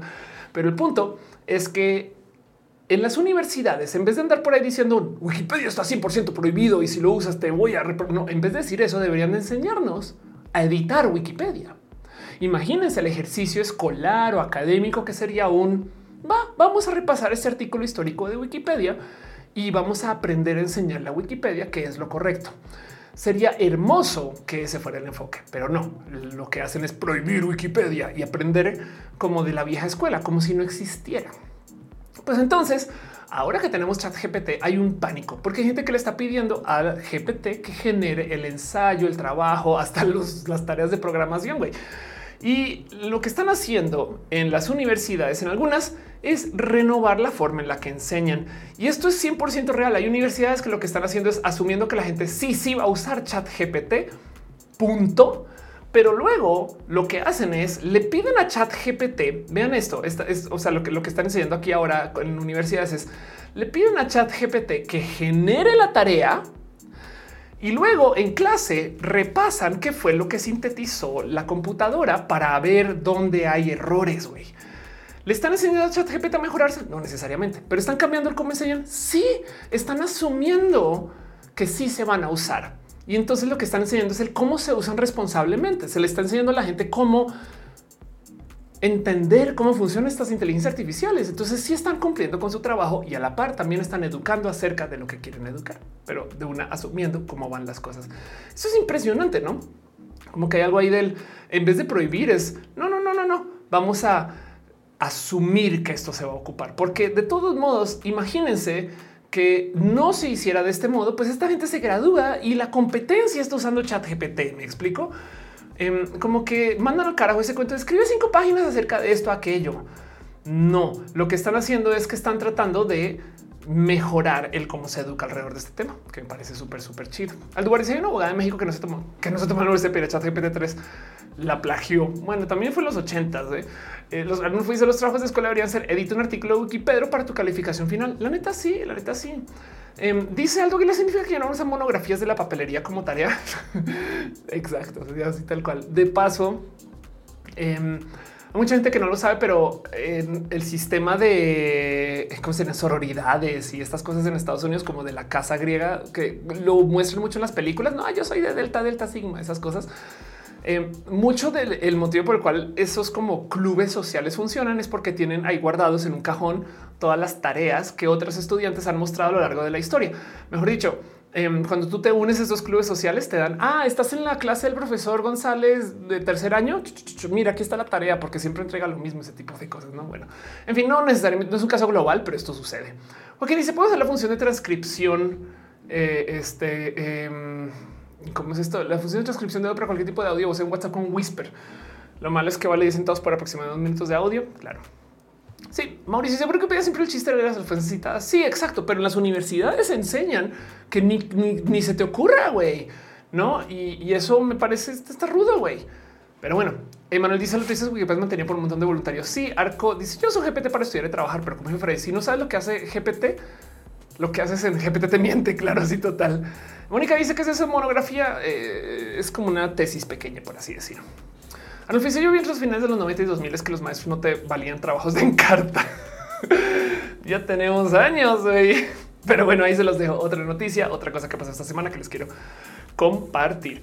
Y luego una cosa que les quiero dejar ahí presente que no le hemos hablado mucho, lo menciono, me mencioné un roja viejo, pero pues que ya pasó un rato, es el último roja, hasta este roja. Hablemos un poquito de Miss Universo, que otra vez está en los medios porque otra vez hay fraude. Y entonces me da un poquito de es neta que otra vez tenemos que pasar por esto para que si Miss Universo está bien o mal, no es la plática que quiero tener hoy, pero sí les quiero dejar algo presente de Miss Universo. Miss Universo le pertenece a una mujer trans. me da mucha risa porque súper no puedo pronunciar su apellido. Ann Yakapong Yakrayutahtip o como dice Ann JKN ejecutiva empresaria originaria de Tailandia, una mujer trans que en octubre del 2022 compró el concurso de belleza Miss Universo. Pagó 20 millones de dólares por los derechos de ese certamen. y también es dueña de Miss USA y Miss Teen USA. Entonces, primero que todo, prepárense porque van a llegar más mujeres trans a esto, seguro. Pero segundo, hay mucho que decir acerca de esto, ¿no? O sea, la locura que la banda se puso alrededor de Ángela Ponce y cuando fue y demás, eh, totalmente desmedida. Pero ahora no saben cómo me gozo esta noticia, porque primero que todo, esto es lo más patrona que he visto. Saben así de ah, les molesta que una mujer trans esté en mis universo, pues lo compro, no? Y del otro lado también sepan que esto quiere decir que vienen cambios. Quiere decir que mis universo es chido, no necesariamente. O sea, en Estados Unidos creo que mis USA, ahora que lo pienso que lo compró también, es, no estoy segura de este dato, pero creo que mis USA es un certamen en particular que cambió el momento que la gente que competía en estos certámenes se adueñó del certamen. ¿Y qué hicieron? Lo cambiaron de ser un concurso de belleza a volverlo un concurso de talentos.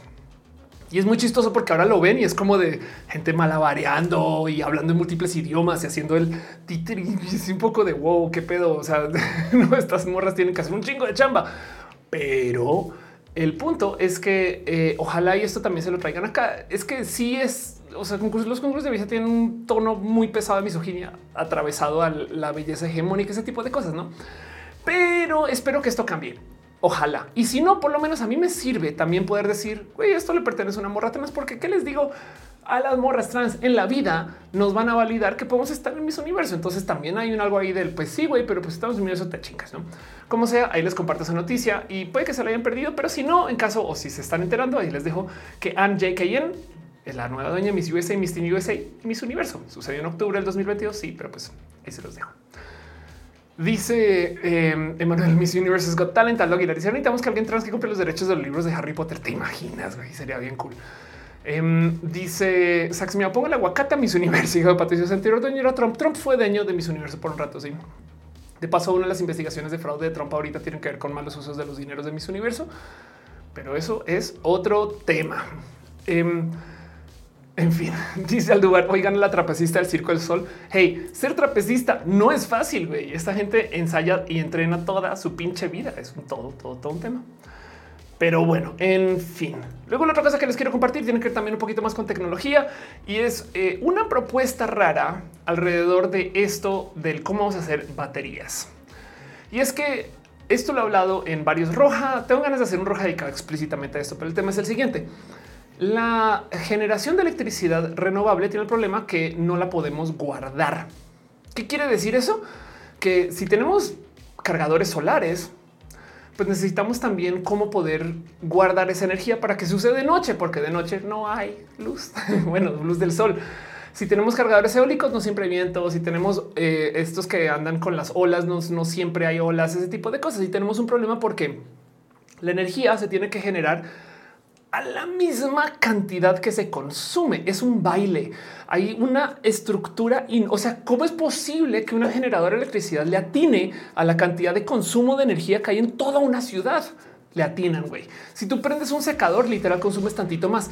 Obviamente hay rangos, no tiene que ser preciso. Y hay toda una ciencia hermosa detrás de esto que tiene que ver, también se puede medir nomás con la velocidad con la que está fluctuando la energía en todo el sistema. Entonces puede medianamente saber cuándo está generando poco más y subirle bajarle a la llama, por así decir. Pero el punto es que se tiene que generar exactamente lo que se consume. Así que si se apaga una planta eléctrica, ¡pum! te queda sin luz.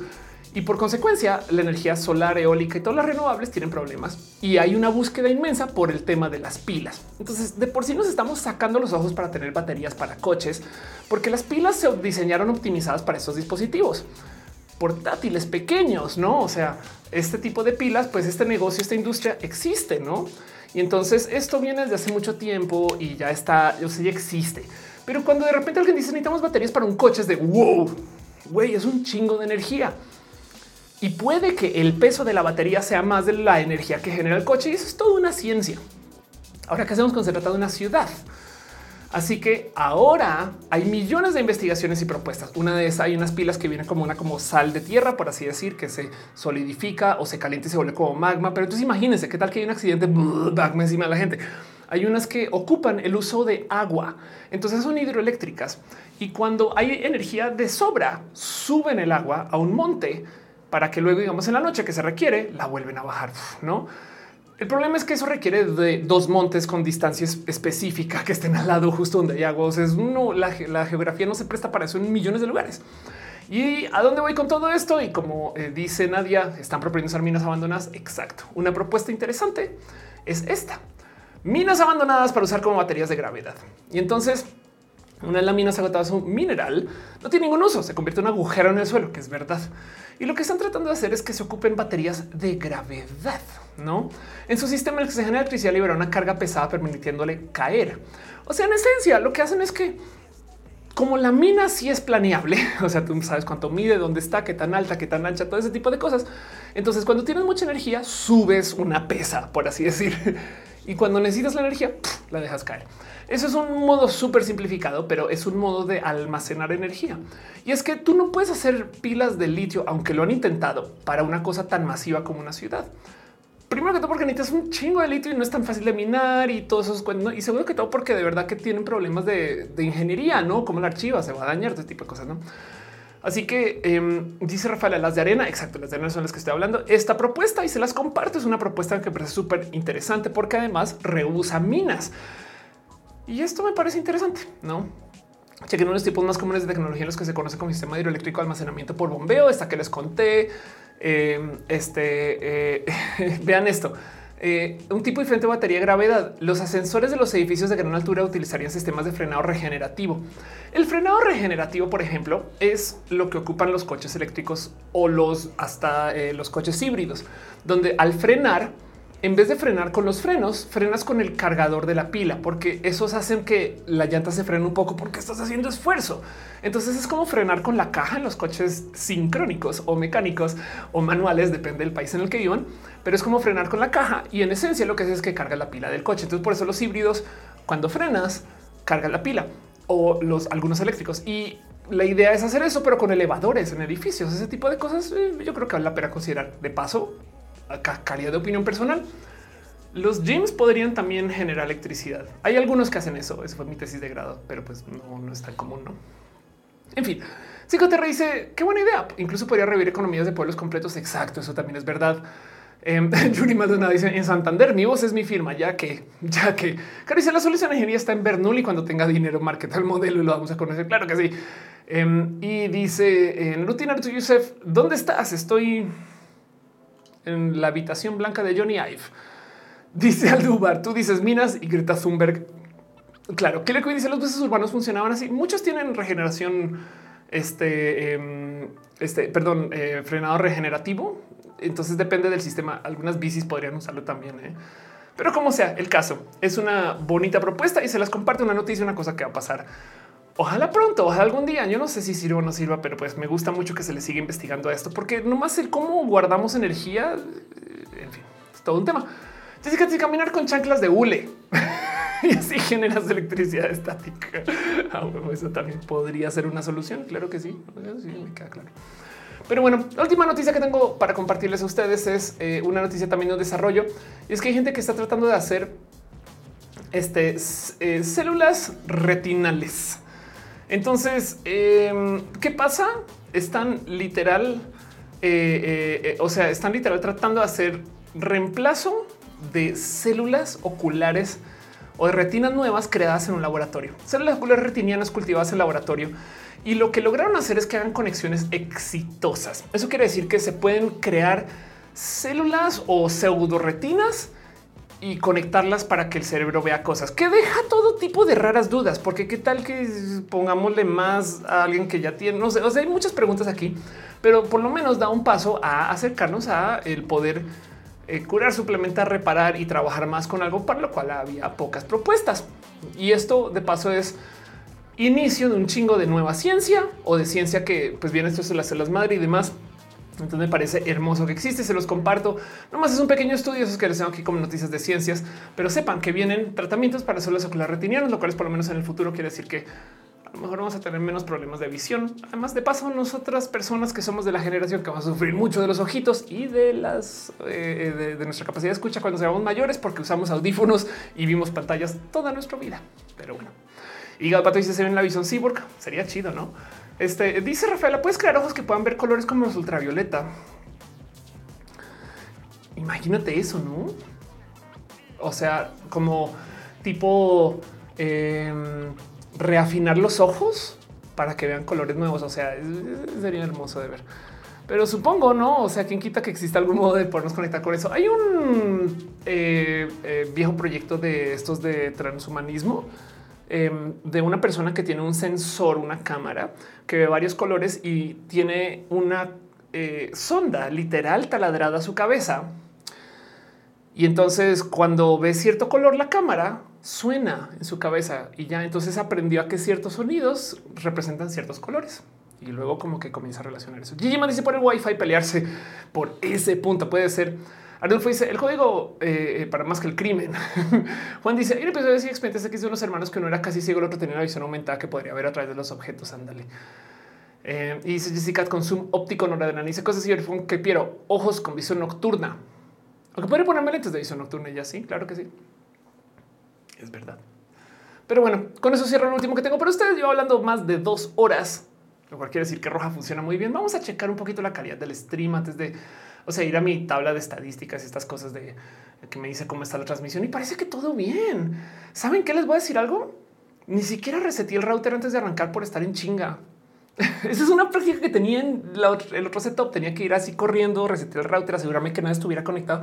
Ahorita estoy usando, el Internet que está moviendo toda la casa, aunque no hay nadie en la casa, pero pues, saben, un poquito de me gusta mucho mi nuevo set. Estoy muy feliz. Em, dice Caro, la transmisión de 10 sobre 10, excelente servicio. Qué chido. Arnulfo dice chin, escribí mal. Ya me exhibiste. Dale, perdón. Eh, y dice algo que ocupo células que me quiten el tinnitus. El tinnitus. Yo también tengo tinnitus de paso, sobre todo cuando me pongo nerviosa. Cagado. Yo no una vez las ardillas hoy no tuvieron que intervenir. No, de hecho, que nadie le diga a las ardillas dónde es la nueva casa de Roja porque no saben, no saben. No, lo que dice te ves muy 2023. Muchas gracias. Va a pasar la cortinilla super hiper mega pro que hace que este show sea un show más pro que los shows antes también muy pro. Y vámonos con la próxima.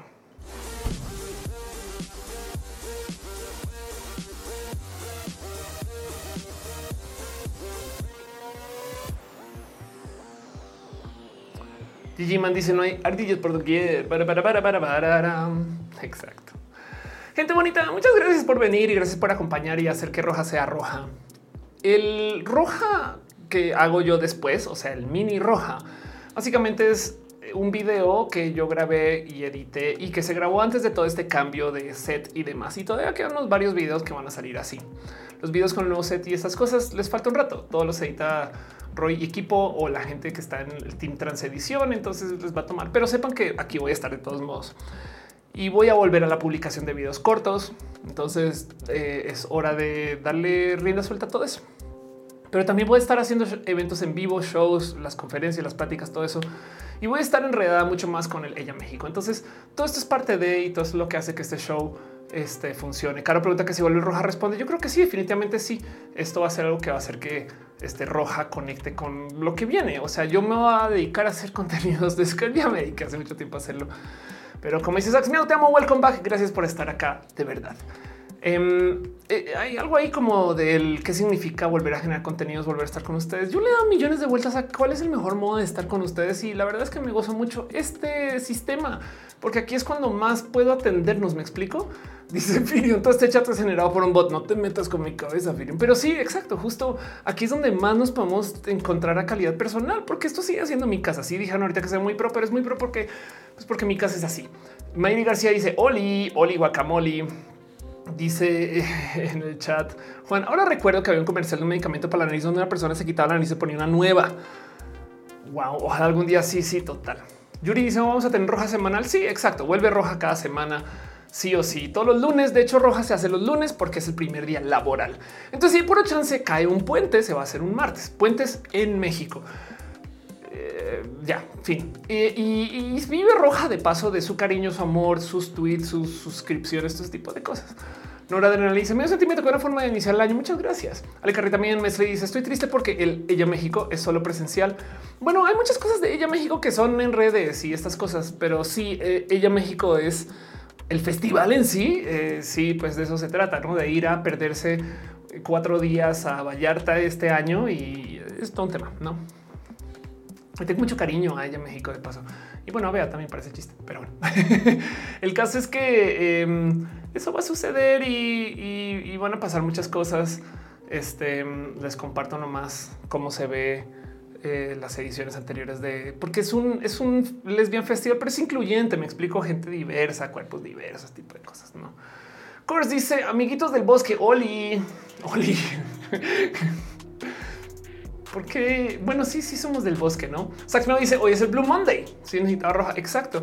Para la gente que no sabe qué es el Blue Monday, de paso, se me pasó del total mencionarlo. Blue Monday es una, entre comillas, realidad estadística. Es más como...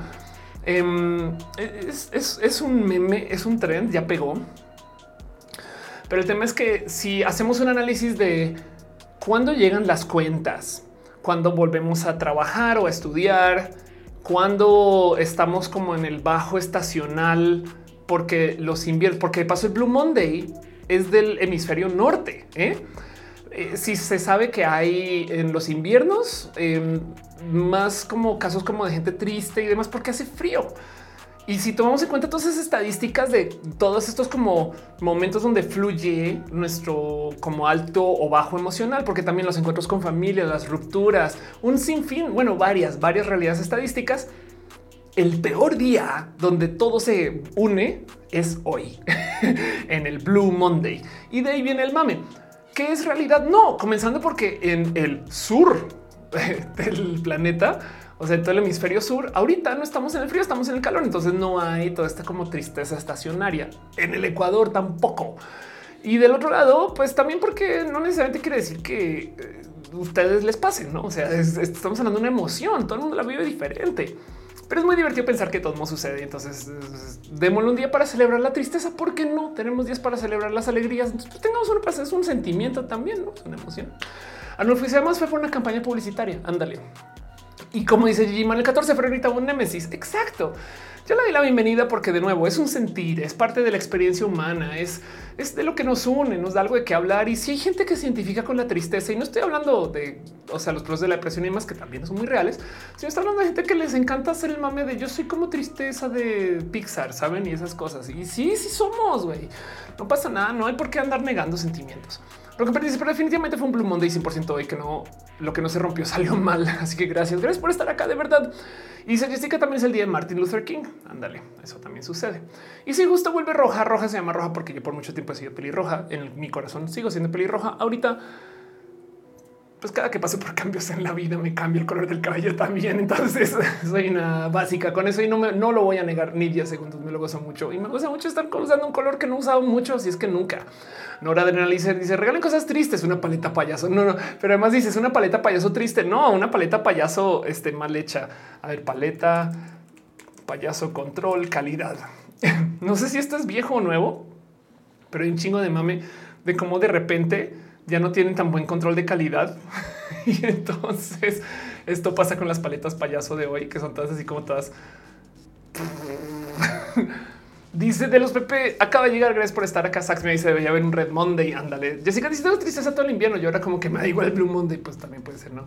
Ah, no, se puede que Blue Monday sea verdad en Alaska también. Me dice, aquí en el norte estamos congelados. Kile Queen se dice, este, aún tienes visos rojos en cierta luz, la roja, luz, la roja no te abandona, la roja nunca me abandona. Y sí, de hecho, Eh, ¿Quieres saber qué tan básica soy con esto? Tu momento de ya no quiero ser la roja. No, así ya no quiero ser esa vieja.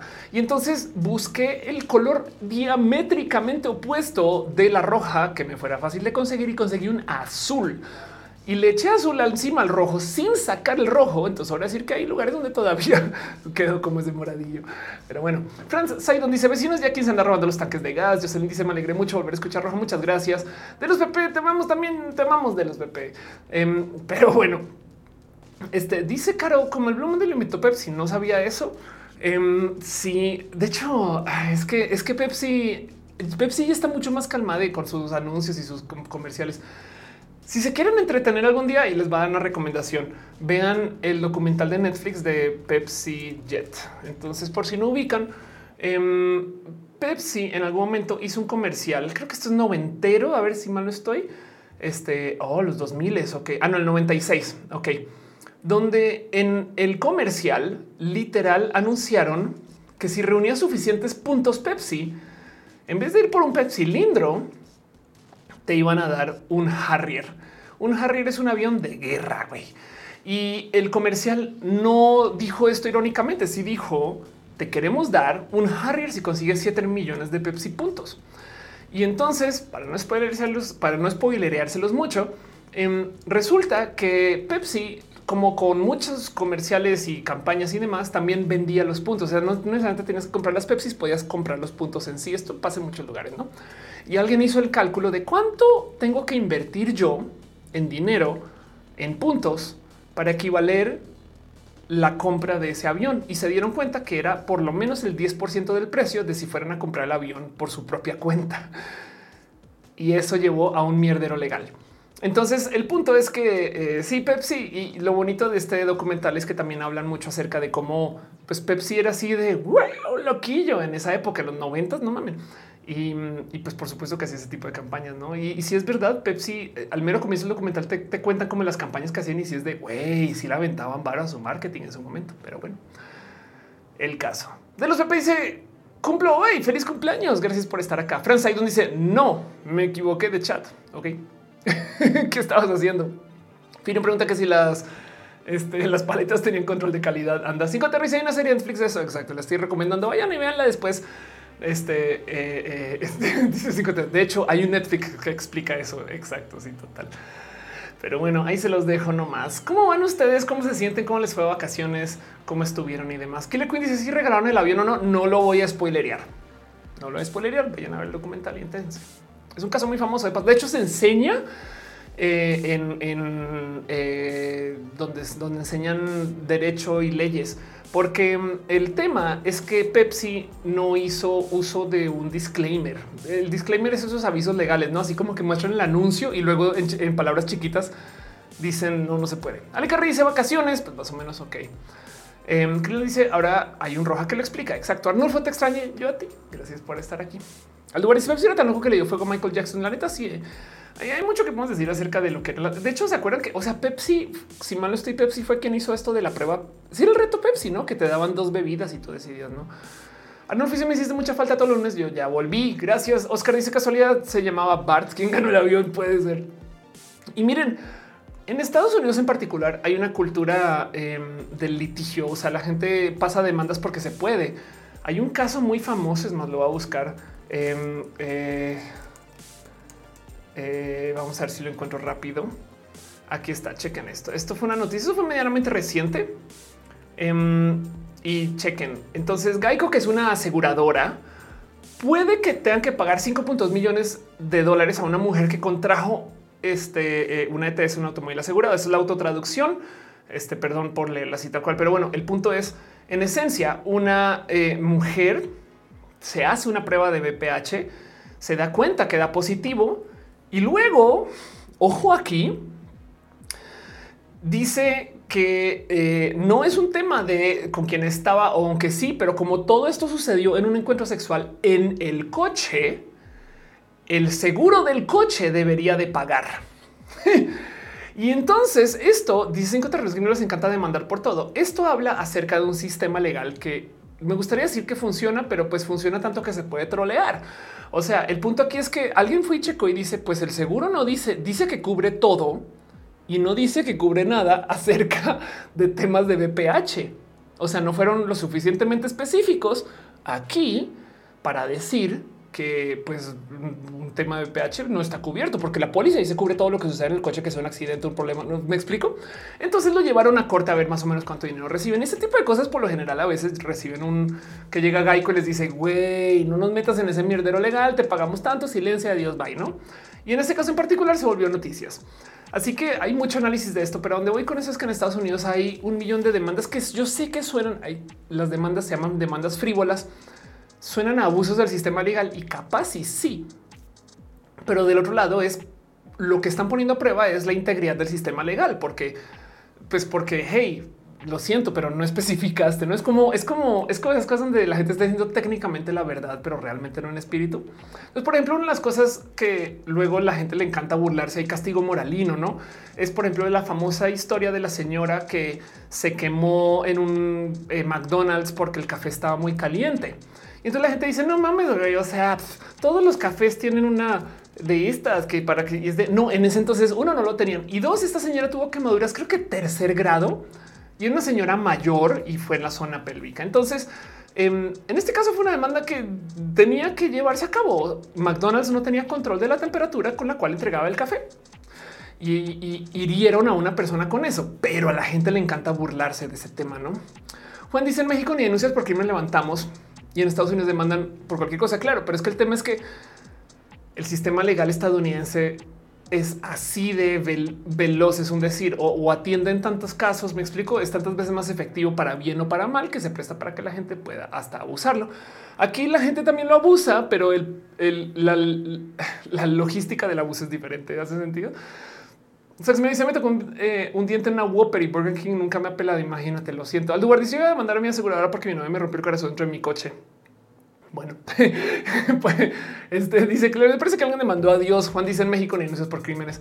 Eh, eh, y es que de nuevo, tristemente, en el estado de la impunidad, eh, hasta en fin, México es una historia diferente, no?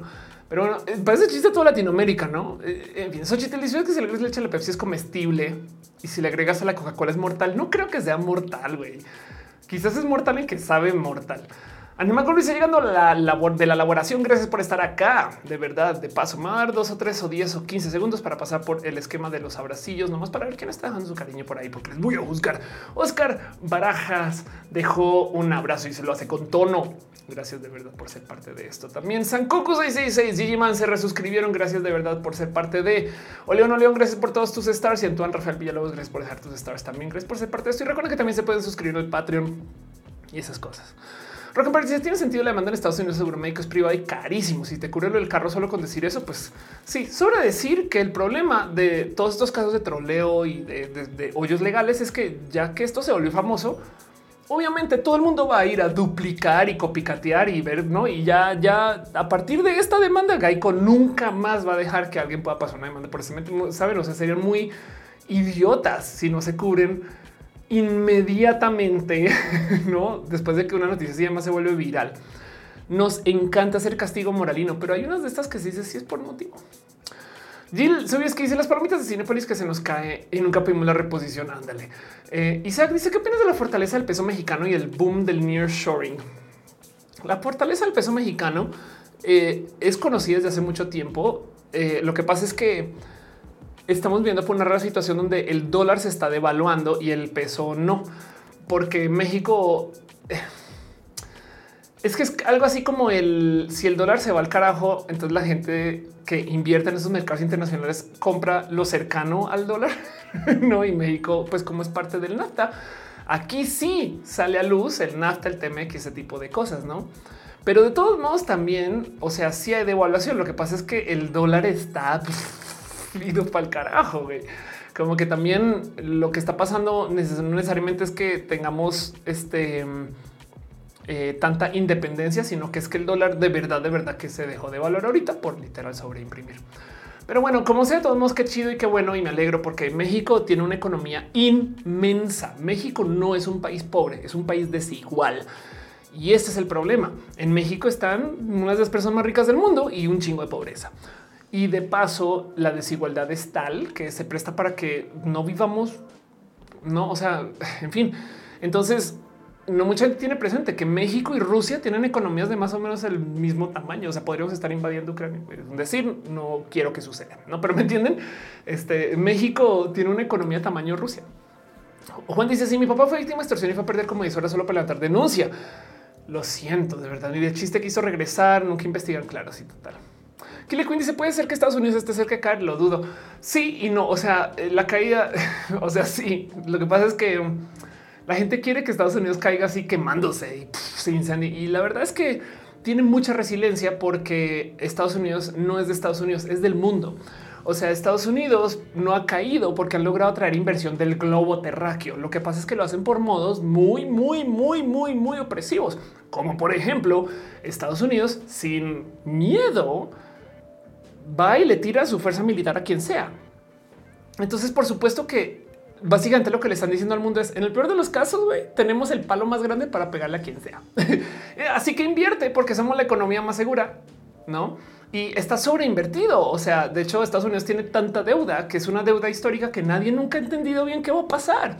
Están a pelito de llegar nuevamente a su techo de deuda y lo único que van a poder hacer es extender la deuda otra vez.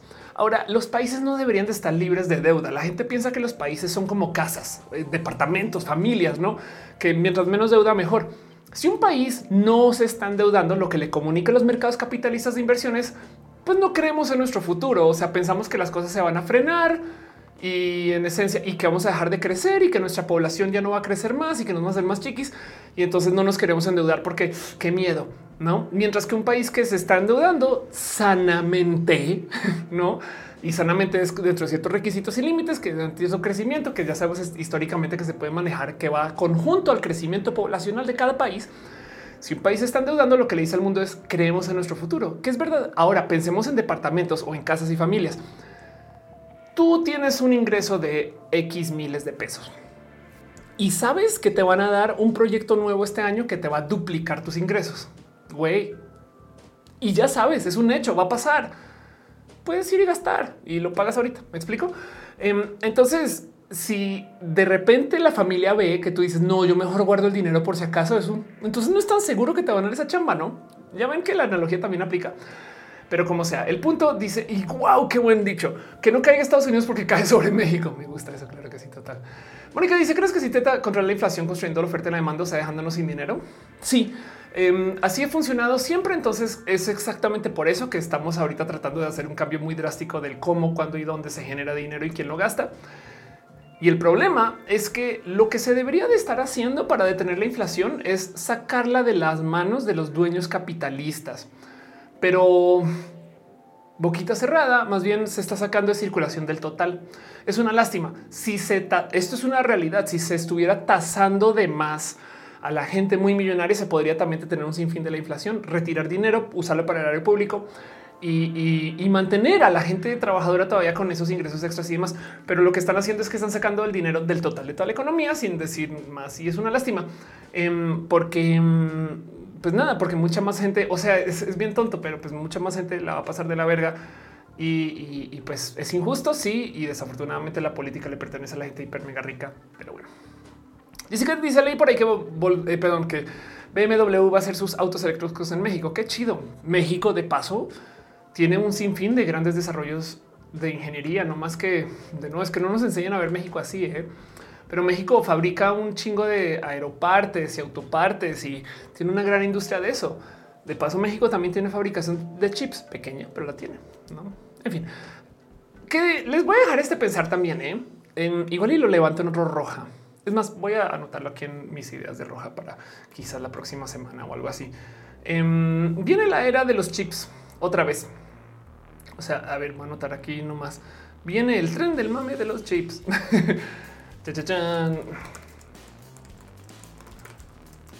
Ya, eso es todo. ¿Qué sucede?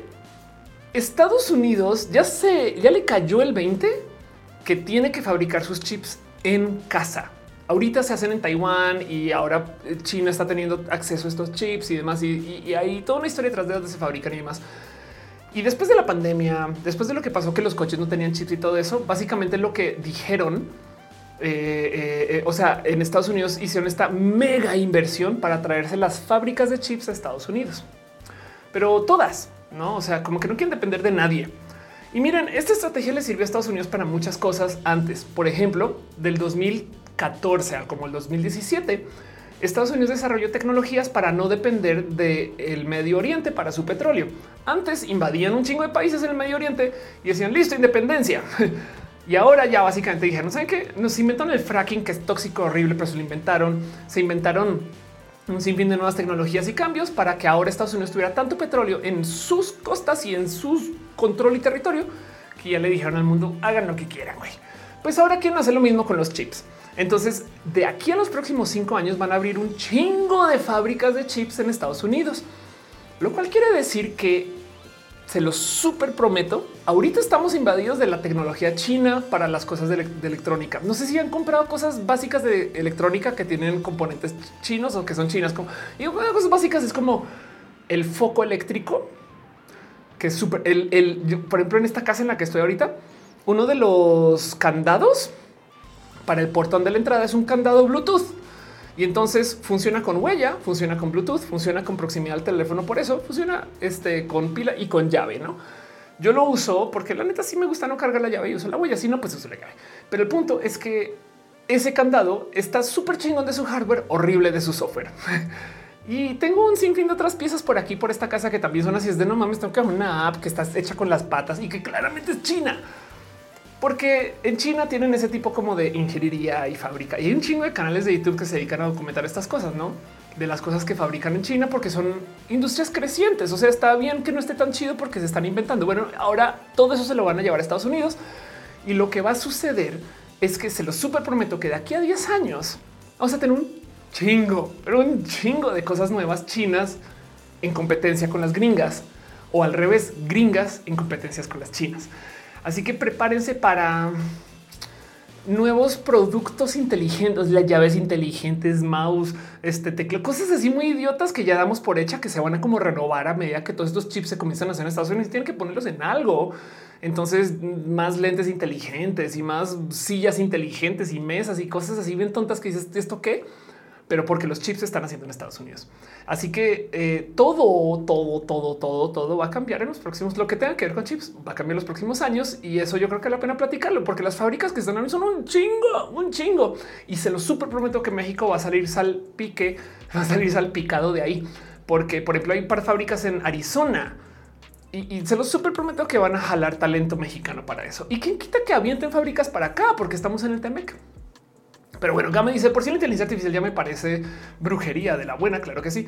No, la adrenalina se puede hacer más barata la tecnología. Va a ser más barata porque eso hacen los gringos. Krinar dice cucharas y platos inteligentes. Exacto. De paso, si hay, si vas al eh, videos del CES, hay este, cucharas que miden temperaturas y cosas así.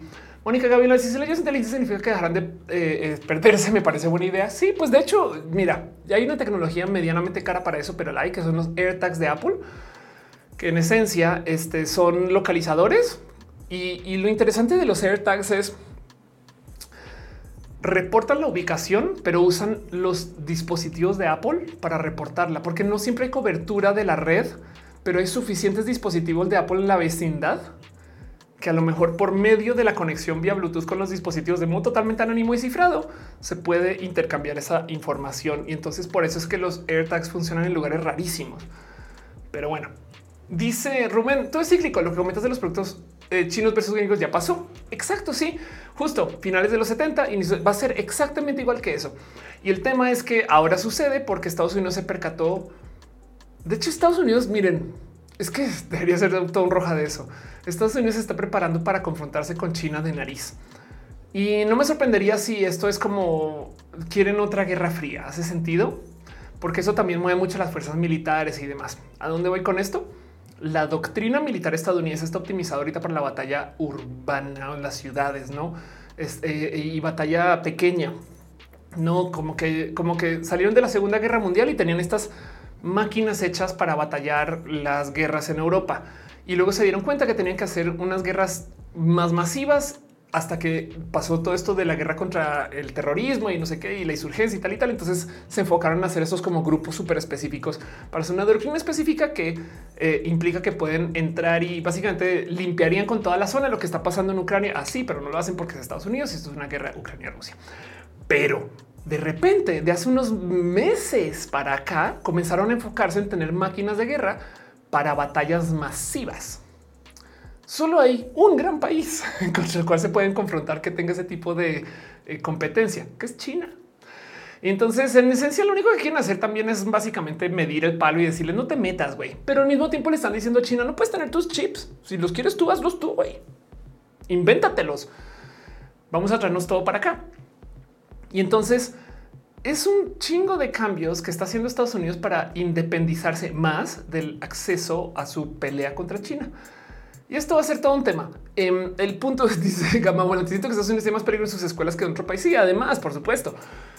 Pero el punto es que definitivamente sí es como un cambio drástico de cómo Estados Unidos se ve acerca de esta cadena global que em, puede significar muchas cosas, pero esta cadena global de suministros se cambió mucho. Como que en la pandemia se dieron cuenta que no, no podemos tener la mitad de la fábrica en Asia y la otra mitad en Estados Unidos. ¿Cómo hacemos para traer todo esto de vuelta a Estados Unidos?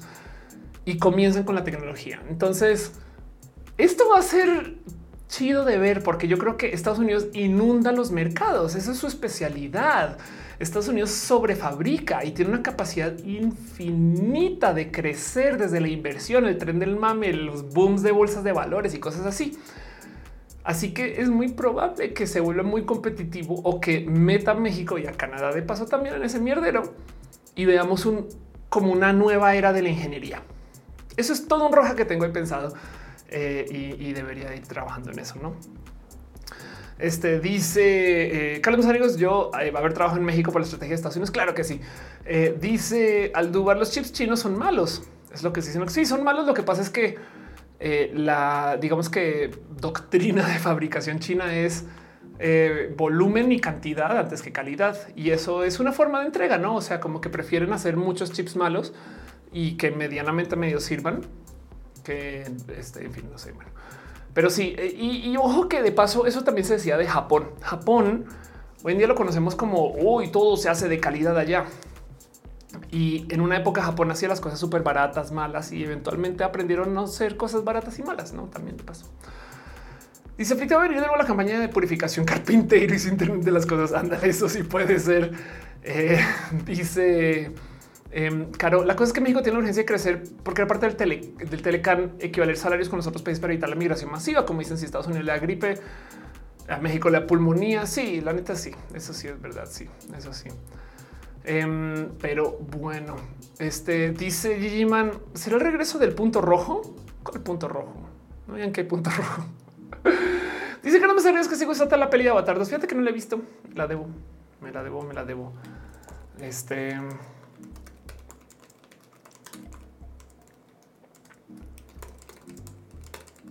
Estoy escribiendo eh, aquí eh, las ideas para Roja, pero bueno. ¿Cómo van? ¿Cómo están? ¿Qué más me quieren contar? Este, ya nos vamos acercando hacia las tres horas de transmisión, entonces agradezco mucho que esto siga funcionando. Dice el punto rojo siempre está presente, exacto. O a menos que estén hablando de mi consola. Le dice punto rojo en ambas cámaras, este show es más rojo que nunca. Yo digo que ustedes ven el punto rojo donde no está, o si está también, ¿no? Puede ser. Jessica me dice la Pocahontas azul que le dice, le parece que sí es el punto rojo a las 11 en la segunda cámara. Que bueno, pues dejémoslo ahí. Exacto. A lo mejor es el espíritu de roja que nos persigue. Pero bueno, el caso. Tantas cosas de las cuales me gustaría platicarles. Eh, es que más se volvió al futuro. Marty menciona eso, la calidad de Japón. Ándale, ándale, sí, total. Em, voy a ver si, eh, si en los hashtags de Instagram tengo un poquito de los que de lo que les quisiera platicar o no, puede que no. ¿eh? Este, Bueno, vámonos a ver esto que les quiero mostrar. Entonces, hablemos dos segundos aprovechando que estamos en preguntas y respuestas. Son los dos segundos de Central Queer, eh, solamente porque les quiero invitar nuevamente que vengan acá y las cosas que significan y estas cosas. Este Central Queer de paso, justo es una casa en la Narvarte y mm, vean, cuando hay una casa es, esta es la chimenea de la casa.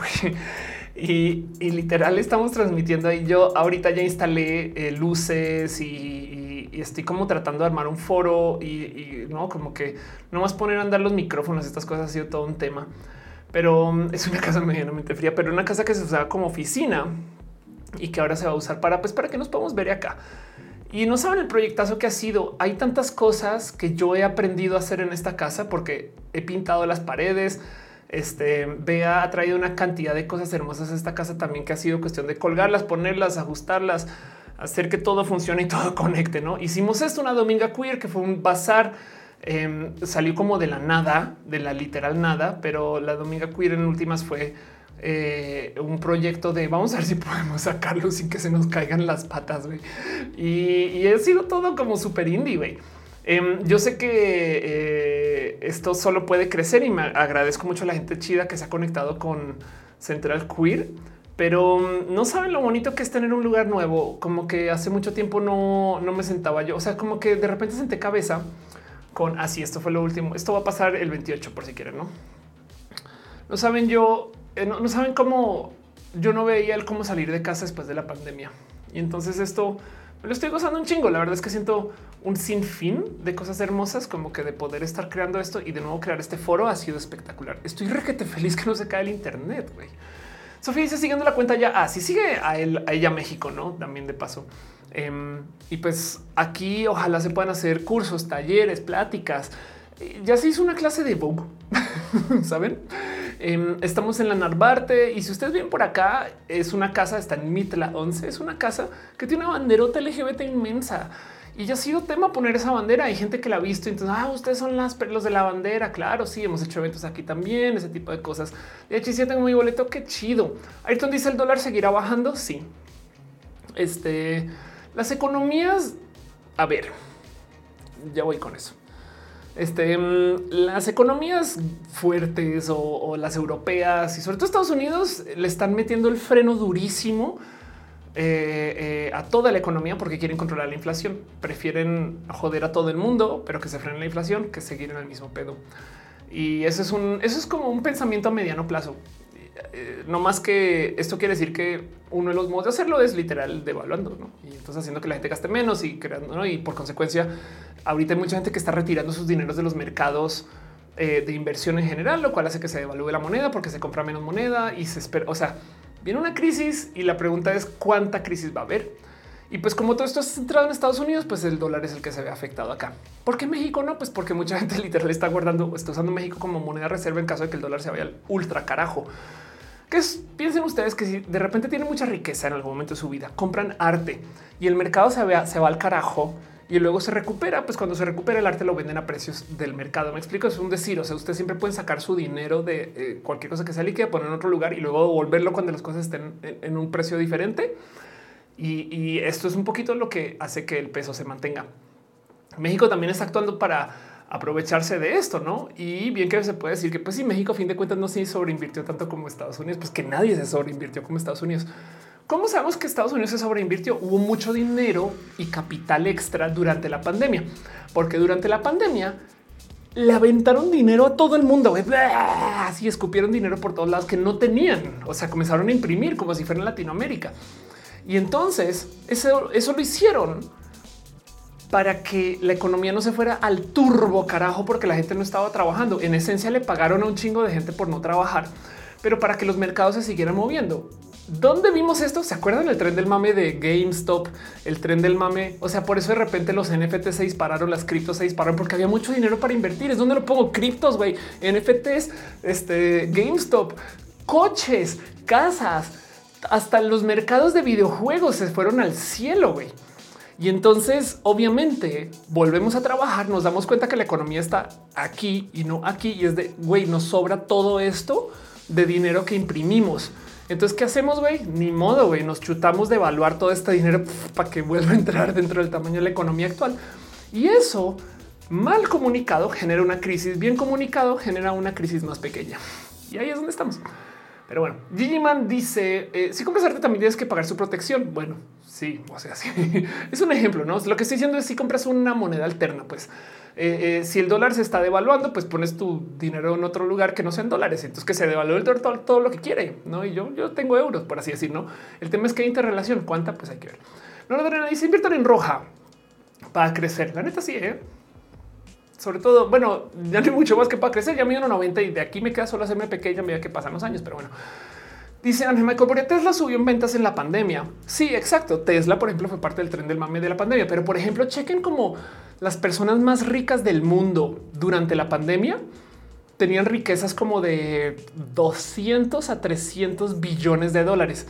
Y hoy las personas más ricas del mundo, digo, siguen siendo fenomenalmente billonarios, ¿no? Pero sus riquezas son como de 150.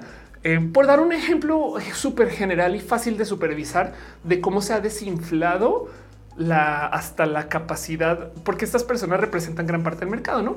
Pero cómo se ha desinflado el dinero general que hay disponible, ¿no? Por dar un ejemplo. Carlos Mazarigo dice casualidad, ¿sabes cómo se puede bloquear el buro de crédito y el círculo de crédito? ¿Bloquear? No, ¿eh? Wow, no, debería saber eso de paso. en fin, este... Es una gran pregunta así de llamando a Sofía este, y la gente del equipo pequeño cerdo capitalista. Em, no, no tengo la más mínima idea, perdón. Em, dice Killer Queen, Elon Musk había perdido una buena parte de su fortuna. Bueno, Elon Musk en particular em, está teniendo un problema muy loco y es que devaluó su imagen personal. Elon Musk era gran parte del por qué Tesla también se estaba sobrevaluando. Y es que para que entiendan, em, Tesla como empresa, a ver, a ver si lo encuentro. Eh, Tesla como Tesla es una fábrica.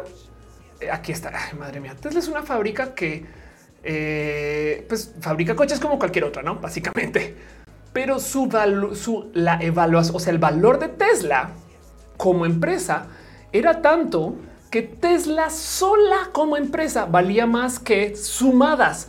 Nissan, Renault, Honda, Kia, Stellantis, Hyundai, BMW, General Motors, Ford, Toyota, Volkswagen y Mercedes sumadas, sumadas. O sea, Tesla como empresa valía más que toda la industria automotriz.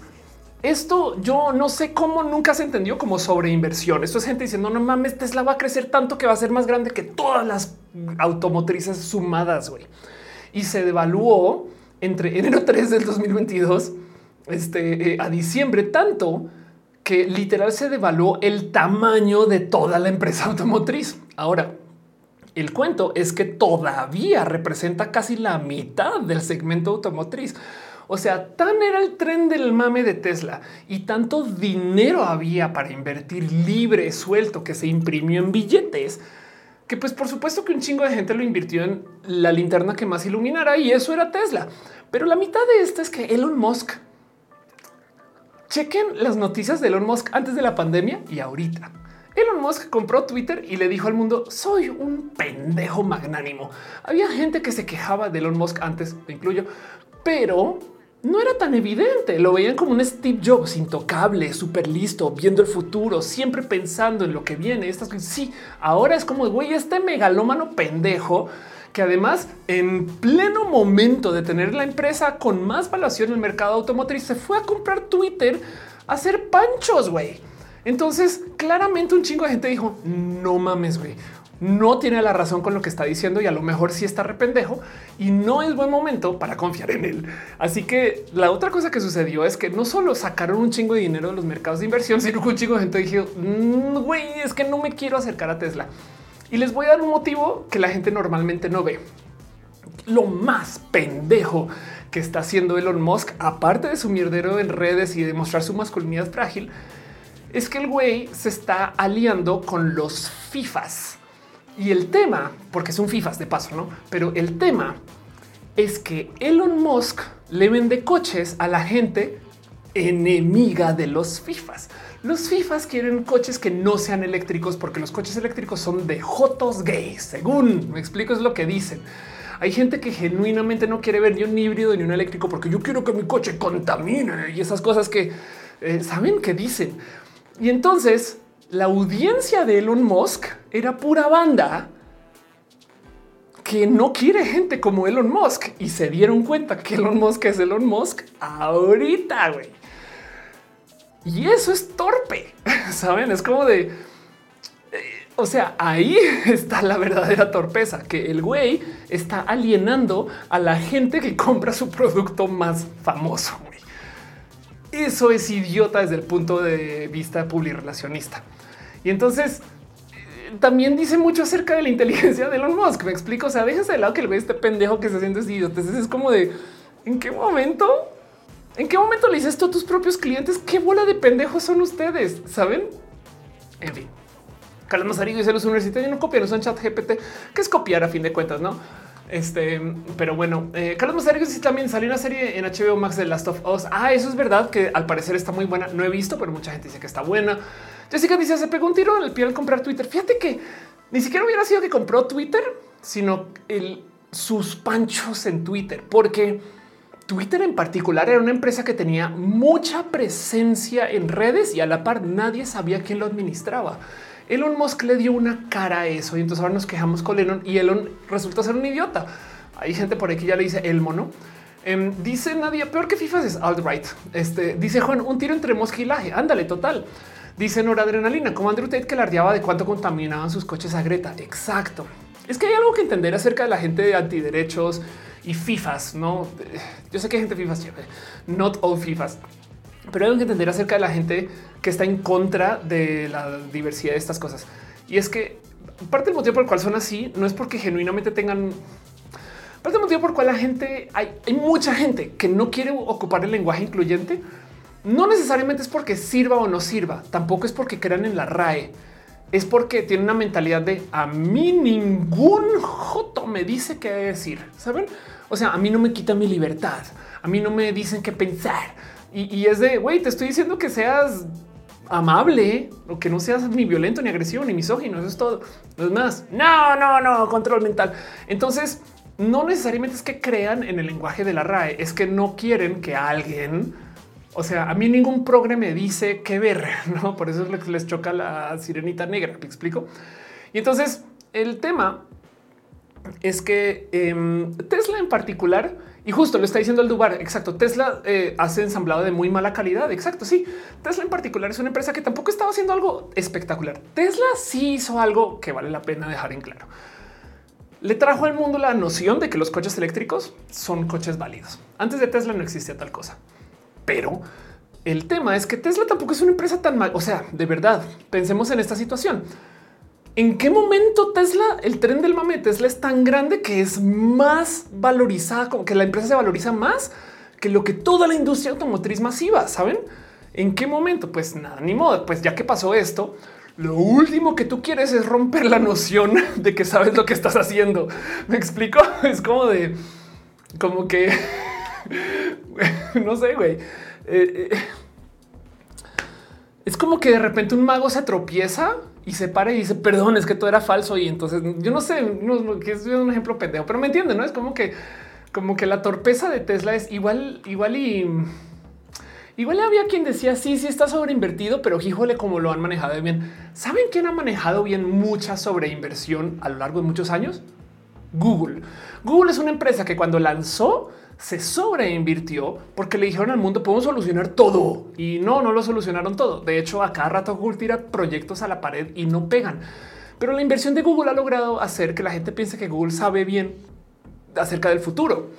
Y tú no pones tan en duda las decisiones de Google, aunque Google ha hecho cosas horribles. Google tenía un, un, moto, tenía un slogan que era no seamos malvados o malvadas. No, don't be evil. Ya lo quitaron, güey. Ahora Google hace cosas re malvadas pero todavía mantienen esa como noción general de que saben más o menos dónde están las piezas. Elon Musk salió a romper con todo eso, güey.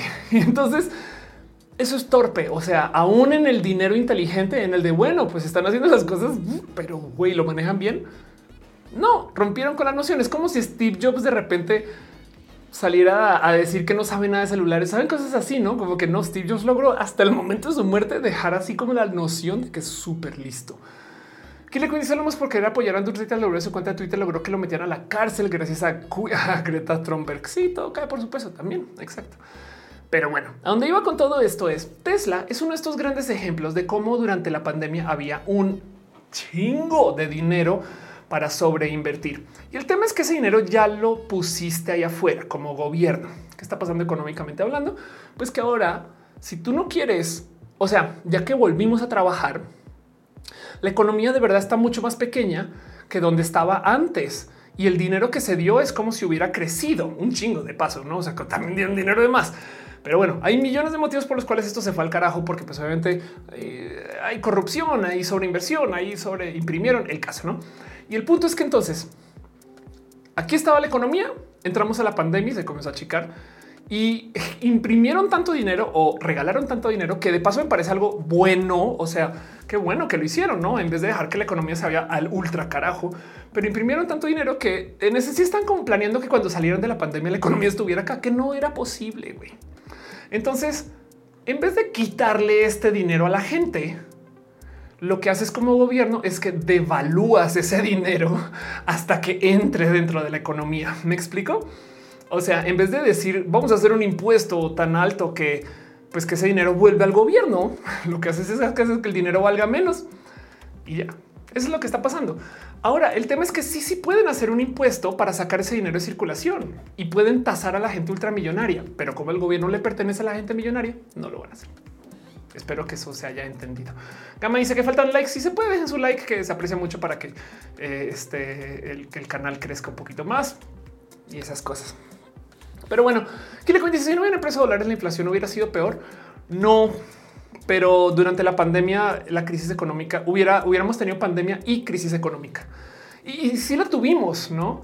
Pero la crisis hubiera sido, o sea, hubiéramos tenido pandemia y recesión. Fin. Nora dice, para eso mejorar la economía, donen, donen, donen. sí, exacto. Donen para mejorar la economía de Ofelia. Pero sí, exacto. Si no hubieran impreso dinero, es que, a ver, es que no tenían que imprimir dinero. También dieron dinero. O sea, el gobierno estadounidense tiene dinero para dar, pero el gobierno estadounidense está en deuda. Miren, muy famosamente, esto es una este, eh, este Apple em, More Money. El problema de las economías actuales es que eh, chequen esta noticia. Esto es del 2011 y todavía se cumple de paso. En el 2011 fue cuando comenzó a suceder que Apple como empresa resultó tener más dinero en el banco que el gobierno de los Estados Unidos. Ángel Boria está dejando un abrazo. Muchas gracias. Muchas, muchas, muchas gracias. Em, dice la Unión Europea Estados Unidos una fecha límite de que cuando se debe vender autos a gasolina, ¿qué pasará con los otros países que no seguirán esa estrategia? Uy, esto va a ser todo un tema. Ya voy con esa pregunta, Ángel, pero gracias por tu abrazo. Entonces, em, ¿qué pasa con que una empresa tenga más dinero que el gobierno? Pues nada, pues que en esencia puede apretar las tuercas más al gobierno, pero quiere decir que el gobierno no tiene dinero. El gobierno no tiene que tener dinero. El gobierno puede tomar dinero prestado, tasarlo, puede devaluar o puede imprimir más dinero. No, de hecho, si lo piensan, y esto es bien dicho, el gobierno nunca tiene dinero para gastar, gasta tu dinero. Saben, es como de no debería tener tantos ahorros de todos modos, pero como sea, el punto es que mm, eh, como si fuera Latinoamérica, para poder dar todo ese dinero, Estados Unidos en particular sí imprimió un chingo, no? Pero bueno, piñas, piñas, piñas, piñas, piñas, piñas, piñas. Si quiero entonces responder esa pregunta justo de eh, que deja Ángel de qué va a pasar con eh, el tema de los gobiernos que no entran dentro de los sistemas eléctricos. Bueno, el tema de los coches eléctricos es primero que no hay suficiente generación y de calidad en algunos lugares. Entonces, eh, hace sentido que algunos países todavía consuman gasolina y gas, ¿no? ¿Qué va a pasar? Que si la Unión Europea y países grandes se van a favorecer a los coches eléctricos, entonces la fabricación de coches de gas se va a reducir, lo cual los va a hacer más caros. Hay un problema ahorita con los coches eléctricos en particular y es que hay una como cultura de los coches eléctricos y esto sí es culpa de Tesla de paso, que los coches eléctricos no solo pueden ser coches eléctricos, sino que tienen que ser el cambio. El futuro es ahora. Entonces no nos están dando ahora sí el Twingo eléctrico, sino que es Güey, coches que se le se dobla la silla y se vuelve una pantalla y giras tú mientras vas escuchando música aureal mientras va cargando. Que es de güey, bájenle. O sea, no están haciendo coches baratos eléctricos, sino que están haciendo coches caros eléctricos. Entonces, esa revolución todavía no ha llegado el que hagan coches chidos, simples, básicos y que casualmente no son de gasolina, no? Pero de todos modos, em, parte del problema es que sí, justo hay que cambiar un poquito, hay que incentivar la producción de nuevas tecnologías y estos países que están fomentando estos nuevos sistemas que eh, favorecen lo eléctrico, lo que pasa es que están invirtiendo en infraestructura, que es parte del trabajo de cada país. O sea, los gobiernos también invierten en infraestructura general. La fibra óptica, el teléfono, el agua, la luz, todo esto no vale la pena invertir si fuera un negocio redondo sino que el gobierno tiene que gastar mm, el dinero del erario público literal para poner la infraestructura para que luego las empresas puedan ocupar esa infraestructura para dar el servicio, sobre todo con estas cosas mayoritarias. Y ojalá y la dieran en general, ¿no? Es que también, por ejemplo, bien que podrían dar un servicio de agua mejor. No, México, por ejemplo, tiene un problema muy loco con eso. Tiene un muy mal servicio de agua pública. Eh, de por sí a duras penas hay agua para México. Pero el punto es que em, los países que no entren en regla con esto pues vamos a tener que lidiar con que los coches de gas se van a volver más caros y es posible que mejoren los coches o la venta de ciertos, o sea, como que vamos a tener menos modelos, capaz si son modelos que se fabrican acá y vamos a tener muchos años de cambio. Hay mucha gente allá afuera que quisiera tener coches eléctricos, pero es que no vale la pena la compra del coche eléctrico para el cambio. Entonces están como en plan de, güey, le va a seguir unos varios años o décadas y eventualmente llegaré a eso. O sea, aunque se cambia coches eléctricos y que ya no se estén fabricando, ¿quién anda con coches del año? Pues algunas personas, porque si no, no habría industria, ¿no?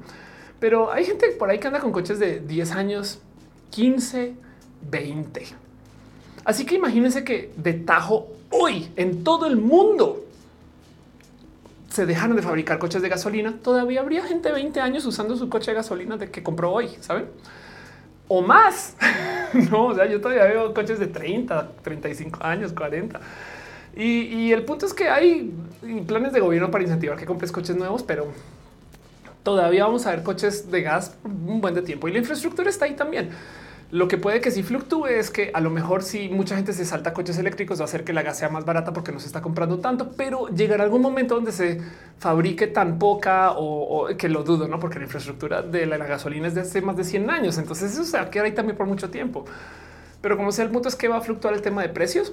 Y lo que sí va a ser verdad es que es muy probable que los modelos se achiquen. O sea, no vamos a tener 500 modelos de gasolina, sino solamente tantos. Y a lo mejor eso hasta nos ayuda quizás en países tercermundistas, porque si tenemos menos modelos, em, entonces eh, la estandarización última hace que la gente pueda comprar más coches, tener acceso a más piezas, reparos, ese tipo, yo no sé. Em, pero a donde voy con todo esto es que aunque obliguen a que no se fabriquen más, todavía tenemos décadas de coches de gas. Aún en países donde se obliga el cambio, ¿no? Dice Mónica Javilanes, hay mercado. Exacto. me Cobre dice igual el coste de gasolina se volverá un caos. Eso, exacto. Así vamos a, a ser un poco más impredecible. Y, el tema, sabes qué, Ángel, es que a la gente del mundo inversionista le gusta el caos en las valoraciones por eh, eh, las acciones de Microsoft son un gran ejemplo. Vamos a ver si, si, lo encuentro acá. Em, las acciones de Microsoft a lo largo de muchos años era súper turbo, hiper mega estable. A ver, vamos a mostrar esto. Vamos a hacer el ejemplo. Esas son las acciones de Microsoft. A lo largo de muchos años, no eh, vamos a poner aquí Max. Microsoft, checa esto del 2000, después de las .com, no 26 dólares, 24, 27, 26, 21. Pues aquí ya en el 2008, en el próximo, en la próxima 16, pero otra vez 26, 28, 26, 28. No como que ve esto del 2002 al 2008 y del 2009 como hasta casi casi que no, como que por muchos años Microsoft valía lo mismo como empresa. Si tú eres una persona inversionista y pones tu dinero aquí y lo retiras aquí, pues qué ganaste, güey? Nada, centavos, güey. Entonces a la gente que está en el mundo de las inversiones les gusta la palabra que es volatilidad, que suba, que baje, que sea una montaña rusa que haga cosas, güey, que, que yo pueda comprar en bajo y vender en alto, que yo ponga riesgo, que no, y es un poco, pero eso no quiere decir que está más loco. Sí, sí, sí quiere decir, no? Em, pero entonces eh, esto capaz y a la gente que sabes como que, eh, que la gasolina es impredecible, a lo mejor tristemente le va a gustar al mercado de inversión. Pero bueno, Carlos Mazarigo dice el James Webb ha encontrado otra tierra. Em, de hecho, hay un catálogo inmenso de exoplanetas, se llama Sí, se, viralizó una en particular, em, este, pero eh, se llaman exoplanetas y hay un catálogo de exoplanetas eh, inmenso de más o menos eh, planetas que están como en la zona específica donde tienen suficiente temperatura, distancia a estrella, millones de cosas. Em, donde se podría dar vida similar a la Tierra o por lo menos agua. Y, ahí puedes ver. Entonces, James Webb logró observar uno de estos y fue eh, no, que es muy bonito, pero, pero uh, todos estos son planetas donde se podría medianamente ver esto. Eh, ambiente terrestre, donde se podría medianamente encontrar un estilo de vida que medianamente se acerca a lo que tenemos acá. Y sigue esto. hay miles de exoplanetas de paso. ¿eh? Pero bueno, Em, dice Aldo mi trabajo es hacer que todos los carros de los 60, 70, 80, 90 sigan contaminando y estén lindos. sí, pues es que es que en últimas, exacto, los coches, los coches eh, son muy útiles, güey. O sea, es que ese es el problema con la industria vehicular que nuestra vida requiere de esta tecnología. Entonces, ¿cómo vamos a manejar eso? No, pero bueno. Sí, la verdad es que sería bonito que no se aviente gas de escape al ambiente, pero bueno. Dice Gigi el motor dice no desaparecer nunca. Eh, pues sí. Angie dice: Sí, es cierto que anda con una nueva ley de cigarros en ningún establecimiento. Ya me vi ligando en la calle mientras fumo. No sé bien cómo va a funcionar eso, pero no solo es ok. Entonces eh, acerca la nueva ley. Vamos a buscar de paso, no? Entonces, este ley fumadores. Vamos a ver si lo encuentro así.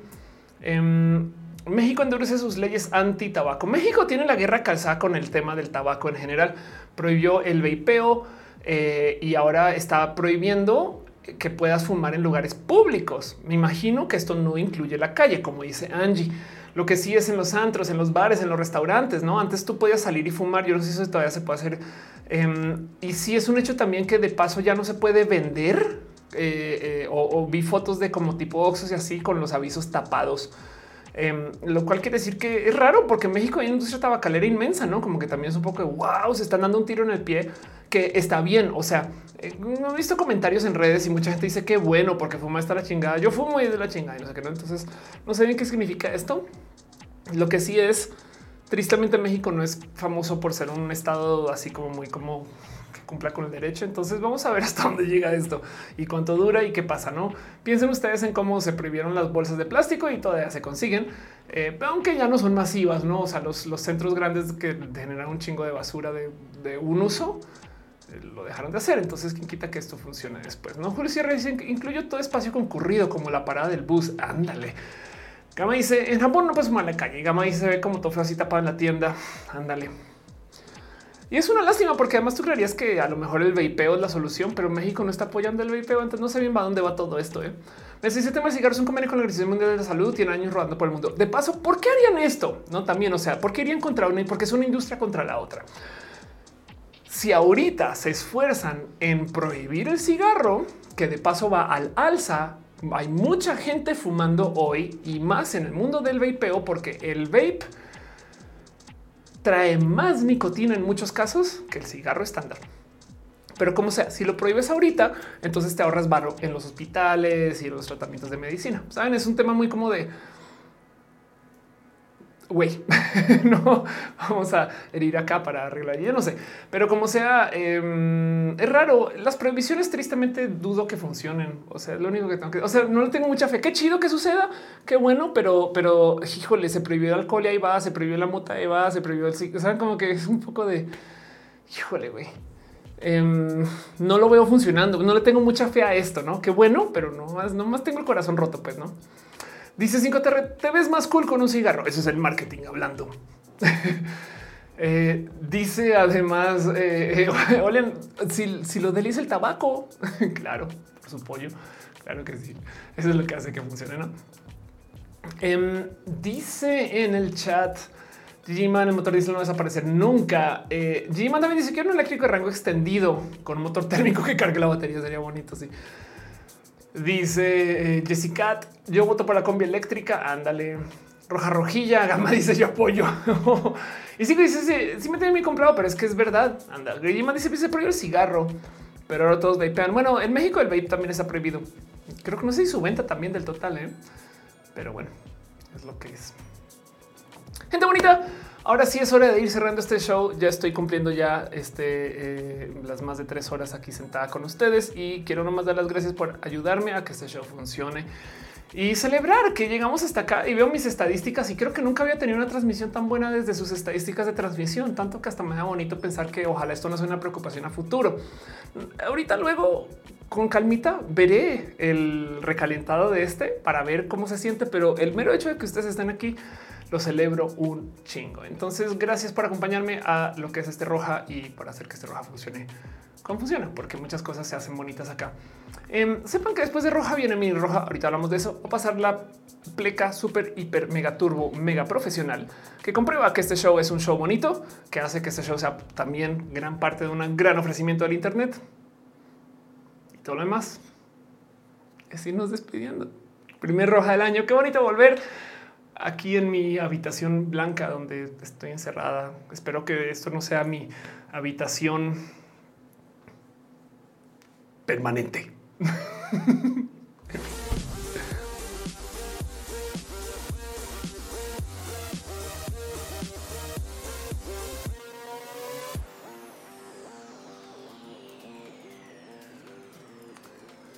Qué chido que es roja. Y quisiera hacer un pequeño repaso nomás de las cositas que tengo en la promoción desvergonzada para que sepan nuevamente cosas que van a suceder esta semana, en la próxima y prontamente. Eh, no más porque quiero agradecerle mucho a la vida el hecho de que esto esté sucediendo y Central Queer va a ser un consejo, el consejo, Central Queer es un tipo de lugar este, donde qué consejo Central Queer va a ser un tipo de lugar donde definitivamente van a pasar cosas hermosas. Ya han pasado cosas hermosas y no me voy a callar porque estoy enamorada del total de este espacio que me dan ustedes también para que suceda, ¿no? Y también gracias, este, Bea Cravioto, también es casa de Bea Cravioto y pues por supuesto que hace cosas hermosas, pero sepan que cosas que van a suceder esta semana en CQ Em, definitivamente, eh, bueno, primero que todo, todo lo de SQ se está posteando en la cuenta de ELA México y aquí está Central Queer, pero eh, viene y es la última oportunidad porque ya se van a acabar los boletos porque esto está a nada. Es un show íntimo. O sea, no, eh, no, hay tantos accesos, no hay tantas sillas. Literal, no poseo tantas sillas para sentar a tanta gente. Entonces, por eso hay un límite. Pero eh, esto va a ser ahorita el 21 en la noche y va a ser un poquito de stand up y abrazos y cariño y amor y muchas cosas. Y luego también la otra semana, el 28, hay un taller que se está organizando con parte de los Elatox dentro de las cosas que hace Bea. Eh, este, y ahí va a estar un taller de cero a 100 mil followers. Y esto es un pequeño taller de cómo llevar estrategia digital. Dos cosas mías, pero sepa que esto va a suceder acá. Entonces quiero super dar las gracias. Dice Jessica del foro THX 1138 roja. Exacto. Sax me dice: Yo quiero ir a dar clases de música. Habla con Bea.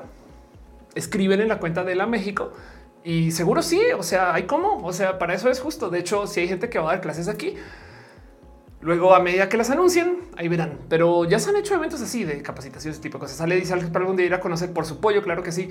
Em, Angie dice saca las banderas de ahí. No quieren estar. Sí, pronto prometo que organice el fondo ahorita después de algo de Mira que pase. Hoy quería arrancar y ver que no se cayera el stream.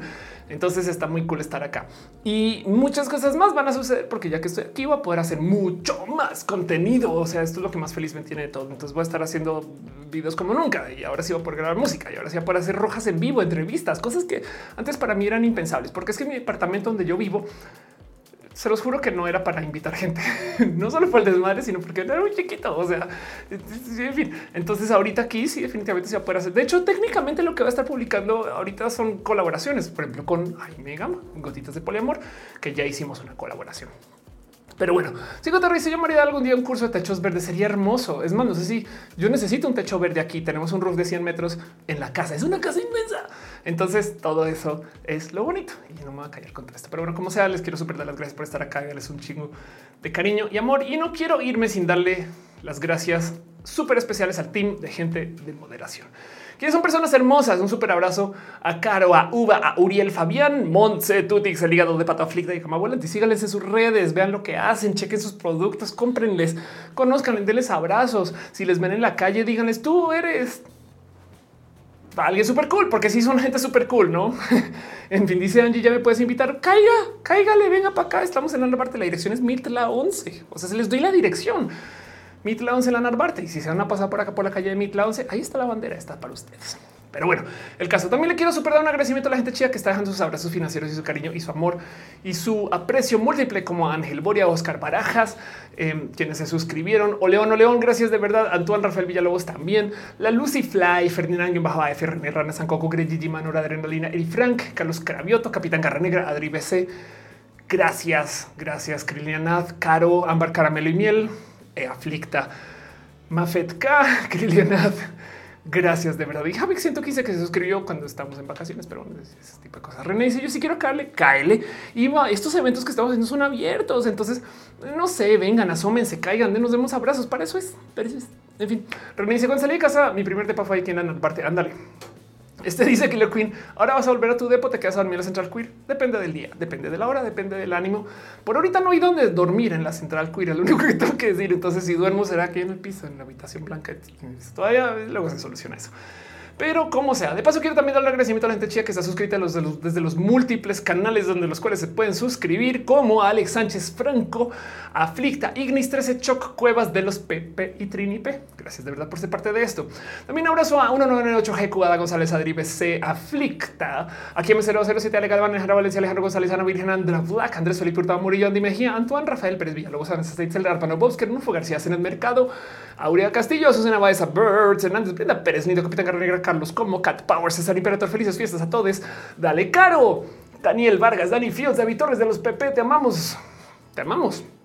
Don Juan del Valle, Edgar Rigodor, GTZ del famoso, Emanuel Marroquín, y Frank, Rolando, un podcast más, Fabián Gómez, Fabián 23 Ramos, Fernando Cernas Y a Flavio Guadalupe, Palomares Hernández, Gaona Susi, Great Dragon, Berra, MX, Gustavo González, Gustavo Rocha, Hajigan bajo FS, Héctor F. Arrula, Hugón, Sirene Renja, Deloitte, Javix, 115, Jessica Mi, Jorge Díaz, Juan Carlos Luna, Julián Galo 6, K22, 18, R, Katsakri, Lars Leumas, Lut, Liliana, que va a ser Lucero, que ya Lucero 7, Luzurita, Arno K, Magdalena Álvarez, Mariano Ron Galvez, Mari Carmón, Roy, Mavila Morales, Mazatina, Armenta Mejía, Mesila, Aramburu, Michael Rosero, Mike Lugo, Minerva López, Miss Wizard 12, MM, Cristal Music, Karina, Mubasta, Nadia, Sean Top, Nardina, Naruto, Yosef Nath, Rosada, Néstor Maldonado, Newsmake, Noemi, Ávila, Nico 09, Pamela Gutiérrez, Pancho, RDZA, Patricia Rivera, Rodríguez, Palmice, Perro Noche, te queremos a media ti, Perro Noche, Pollo, Rico, Pollo, Rolfo, Pero Sarri, Alberto, Tegamil, Catarina, Rena, Sanda Bella, Sergio Quiros de Crisis, Catástrofe, Polinove, Valentina, Vianix, Jimena Méndez y Sakoku 666. Gracias, de verdad. Yo también extrañaba ese rap, entonces, miren, hasta me deschonqué un poquito en ese proceso roja fit bizarrap. Ya quisiera, güey. Saben, es como que, ah. En fin, em, gracias por ser parte de esto. De verdad, se les quiere un chingo. Bert Hernández está en el chat. Dice lo vi yo a ti. Sara de noche también. Gracias por pasar. Yuri Maldonado se dice linda noche roja. Y saben que me quiero dar una pequeña pasadita por las listas de la gente que me dicen las plataformas que están conectadas, que no siempre son buenas, son o sea, no en fin. Pero según las plataformas conectadas a este canal están nadie más y nadie menos que 5JHR, Calergi, Birds, Hernández, Farid López, Friclicious, Gaby Tavares, Gama Volantes y Patalucero, Omar Urban, Sara de Noche. También están aquí Dale Caro, Frion TV, Hígado de Pato, el Restreambot, bueno, Monserrat Morato y 01 Ella, Abhui, Actually, guion bajo Hanna, Aflicta, Alex, guion bajo Nullbit, Alex Hydra, Ana Crayola, Angatum, Ganji Prideless, Another TV Viewer, Ashley He, Atena, Capitán Carrera, Comentar David Iman, Drapsnat, Doctor Evil B y Elisa Sandía. Creo que yo Elisa Sandía, eres una fruta. Perdón. No, no es queja, pues no, pues, pero bueno, el caso. Un súper, súper abrazo a Elito, a El Tolio Gamer 01, Great Digiman Guillermo. Dom Genao 8814, Killer Queen 01, Killer Lalo, el Chopper, la Lucy Fly, Luis Aborrando, Miguel Strife, Nora Adrenalina, Pondinora, René Rana, Silk C 0507, Yanko Babel. Gracias. Ángel Michael Boria dice mini roja. Viene mini roja. El mini roja de hoy es mini roja que se grabó hace rato y ahí va a estar. Entonces no te preocupes que aquí vamos a estar de todos modos y viene, vuelve roja, responde, no más que tengo que grabarlos. Pero bueno, sí, vuelve. Cort dice quiere un saludo. Claro que sí. Félix López, te quiero mucho. Yo a ti. De paso, justo la gente que está en el chat así en general que me dice, bueno, le scroll un poquito porque las listas no siempre son completas. Pero Gemal Colbori, un abrazo. René Rana, dale caro. Killer Queen, uno Frikilicious, Angie Pride, Les Farid López, Nora Adrenalina, eh, Carlos Mazariegos, Gamba Volantis, Axel Becerril. Eh, ¿Quién más está por ahí? Eh, Mónica Gavilanes, 5JHR, Carlos Plata, Oleón, Oleón león, eh, también y el hígado de pato. Eh, este Gama dice piñas mal, super scroll hasta por allá mega atrás. A ver si alguien de la gente que está al inicio todavía sigue. Carlos Mazariegos, Krilian, carajo, Krilian Nath, porque no puedo hablar bien porque yo hablando mucho tiempo. Aflicta Rubén García. Ay, en fin, de paso una pasadita también por la gente que está en el Facebook. El Facebook tiene un problema que no me dice, entonces tengo que literal leerlo del chat. Yuri Maldonado, Metli Gallardo, Michael Boria, que estás preguntando por mi roja, ¿no? Adelia Miau, también estás por ahí, o León, Rodrigo Navarro, Maestro Sebastián, Ivonne Vera Valle, que dice extraño verte. Yo a Ivonne, gracias por pasar, de verdad. De paso, soy muy fan de Ivonne, bueno, otros motivos, pero bueno, cosas hermosas Ivonne en la vida. Pero bueno, el caso Em, el blog del arquitecto está por aquí. Quiero hablar contigo de los techos verdes. Qué chido, qué bueno. Spoiler, son verdes porque los pinta de verde. Mentiras, mentiras, mentiras, mentiras. Estoy haciendo bromas. ¿eh? así de así vengo por el techo verde, ¿no? Y trae la pintura de cómics. Mentiras, los techos verdes son todo un tema y muy importante. De paso, llevo varios, sobre todo de la pandemia, varios meses queriendo aprender a plantar, a plantar, cosa que no sabía y me empapé mucho de este tema de justo los techos verdes y los verdes en interiores y, es una ciencia brujas, güey. Brujas, ustedes son gente bruja. Pero bueno, Arnulfo García, muchas gracias. Yo ahora, muchas gracias. Dice cinco, pero no le digas. Xochitlana ya está dejando piñas, piñas para ti también. Gracias por pasar, gracias por ser parte de esto. Se les quiere un chingo. Frank dice saludos, linda noche, saludos, linda noche.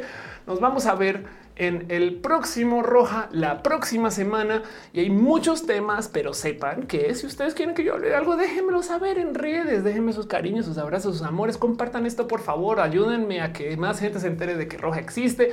Todas las semanas me escribe alguien diciendo, ¿y acaso tienes un podcast? Y dice, sí, Roja es un podcast.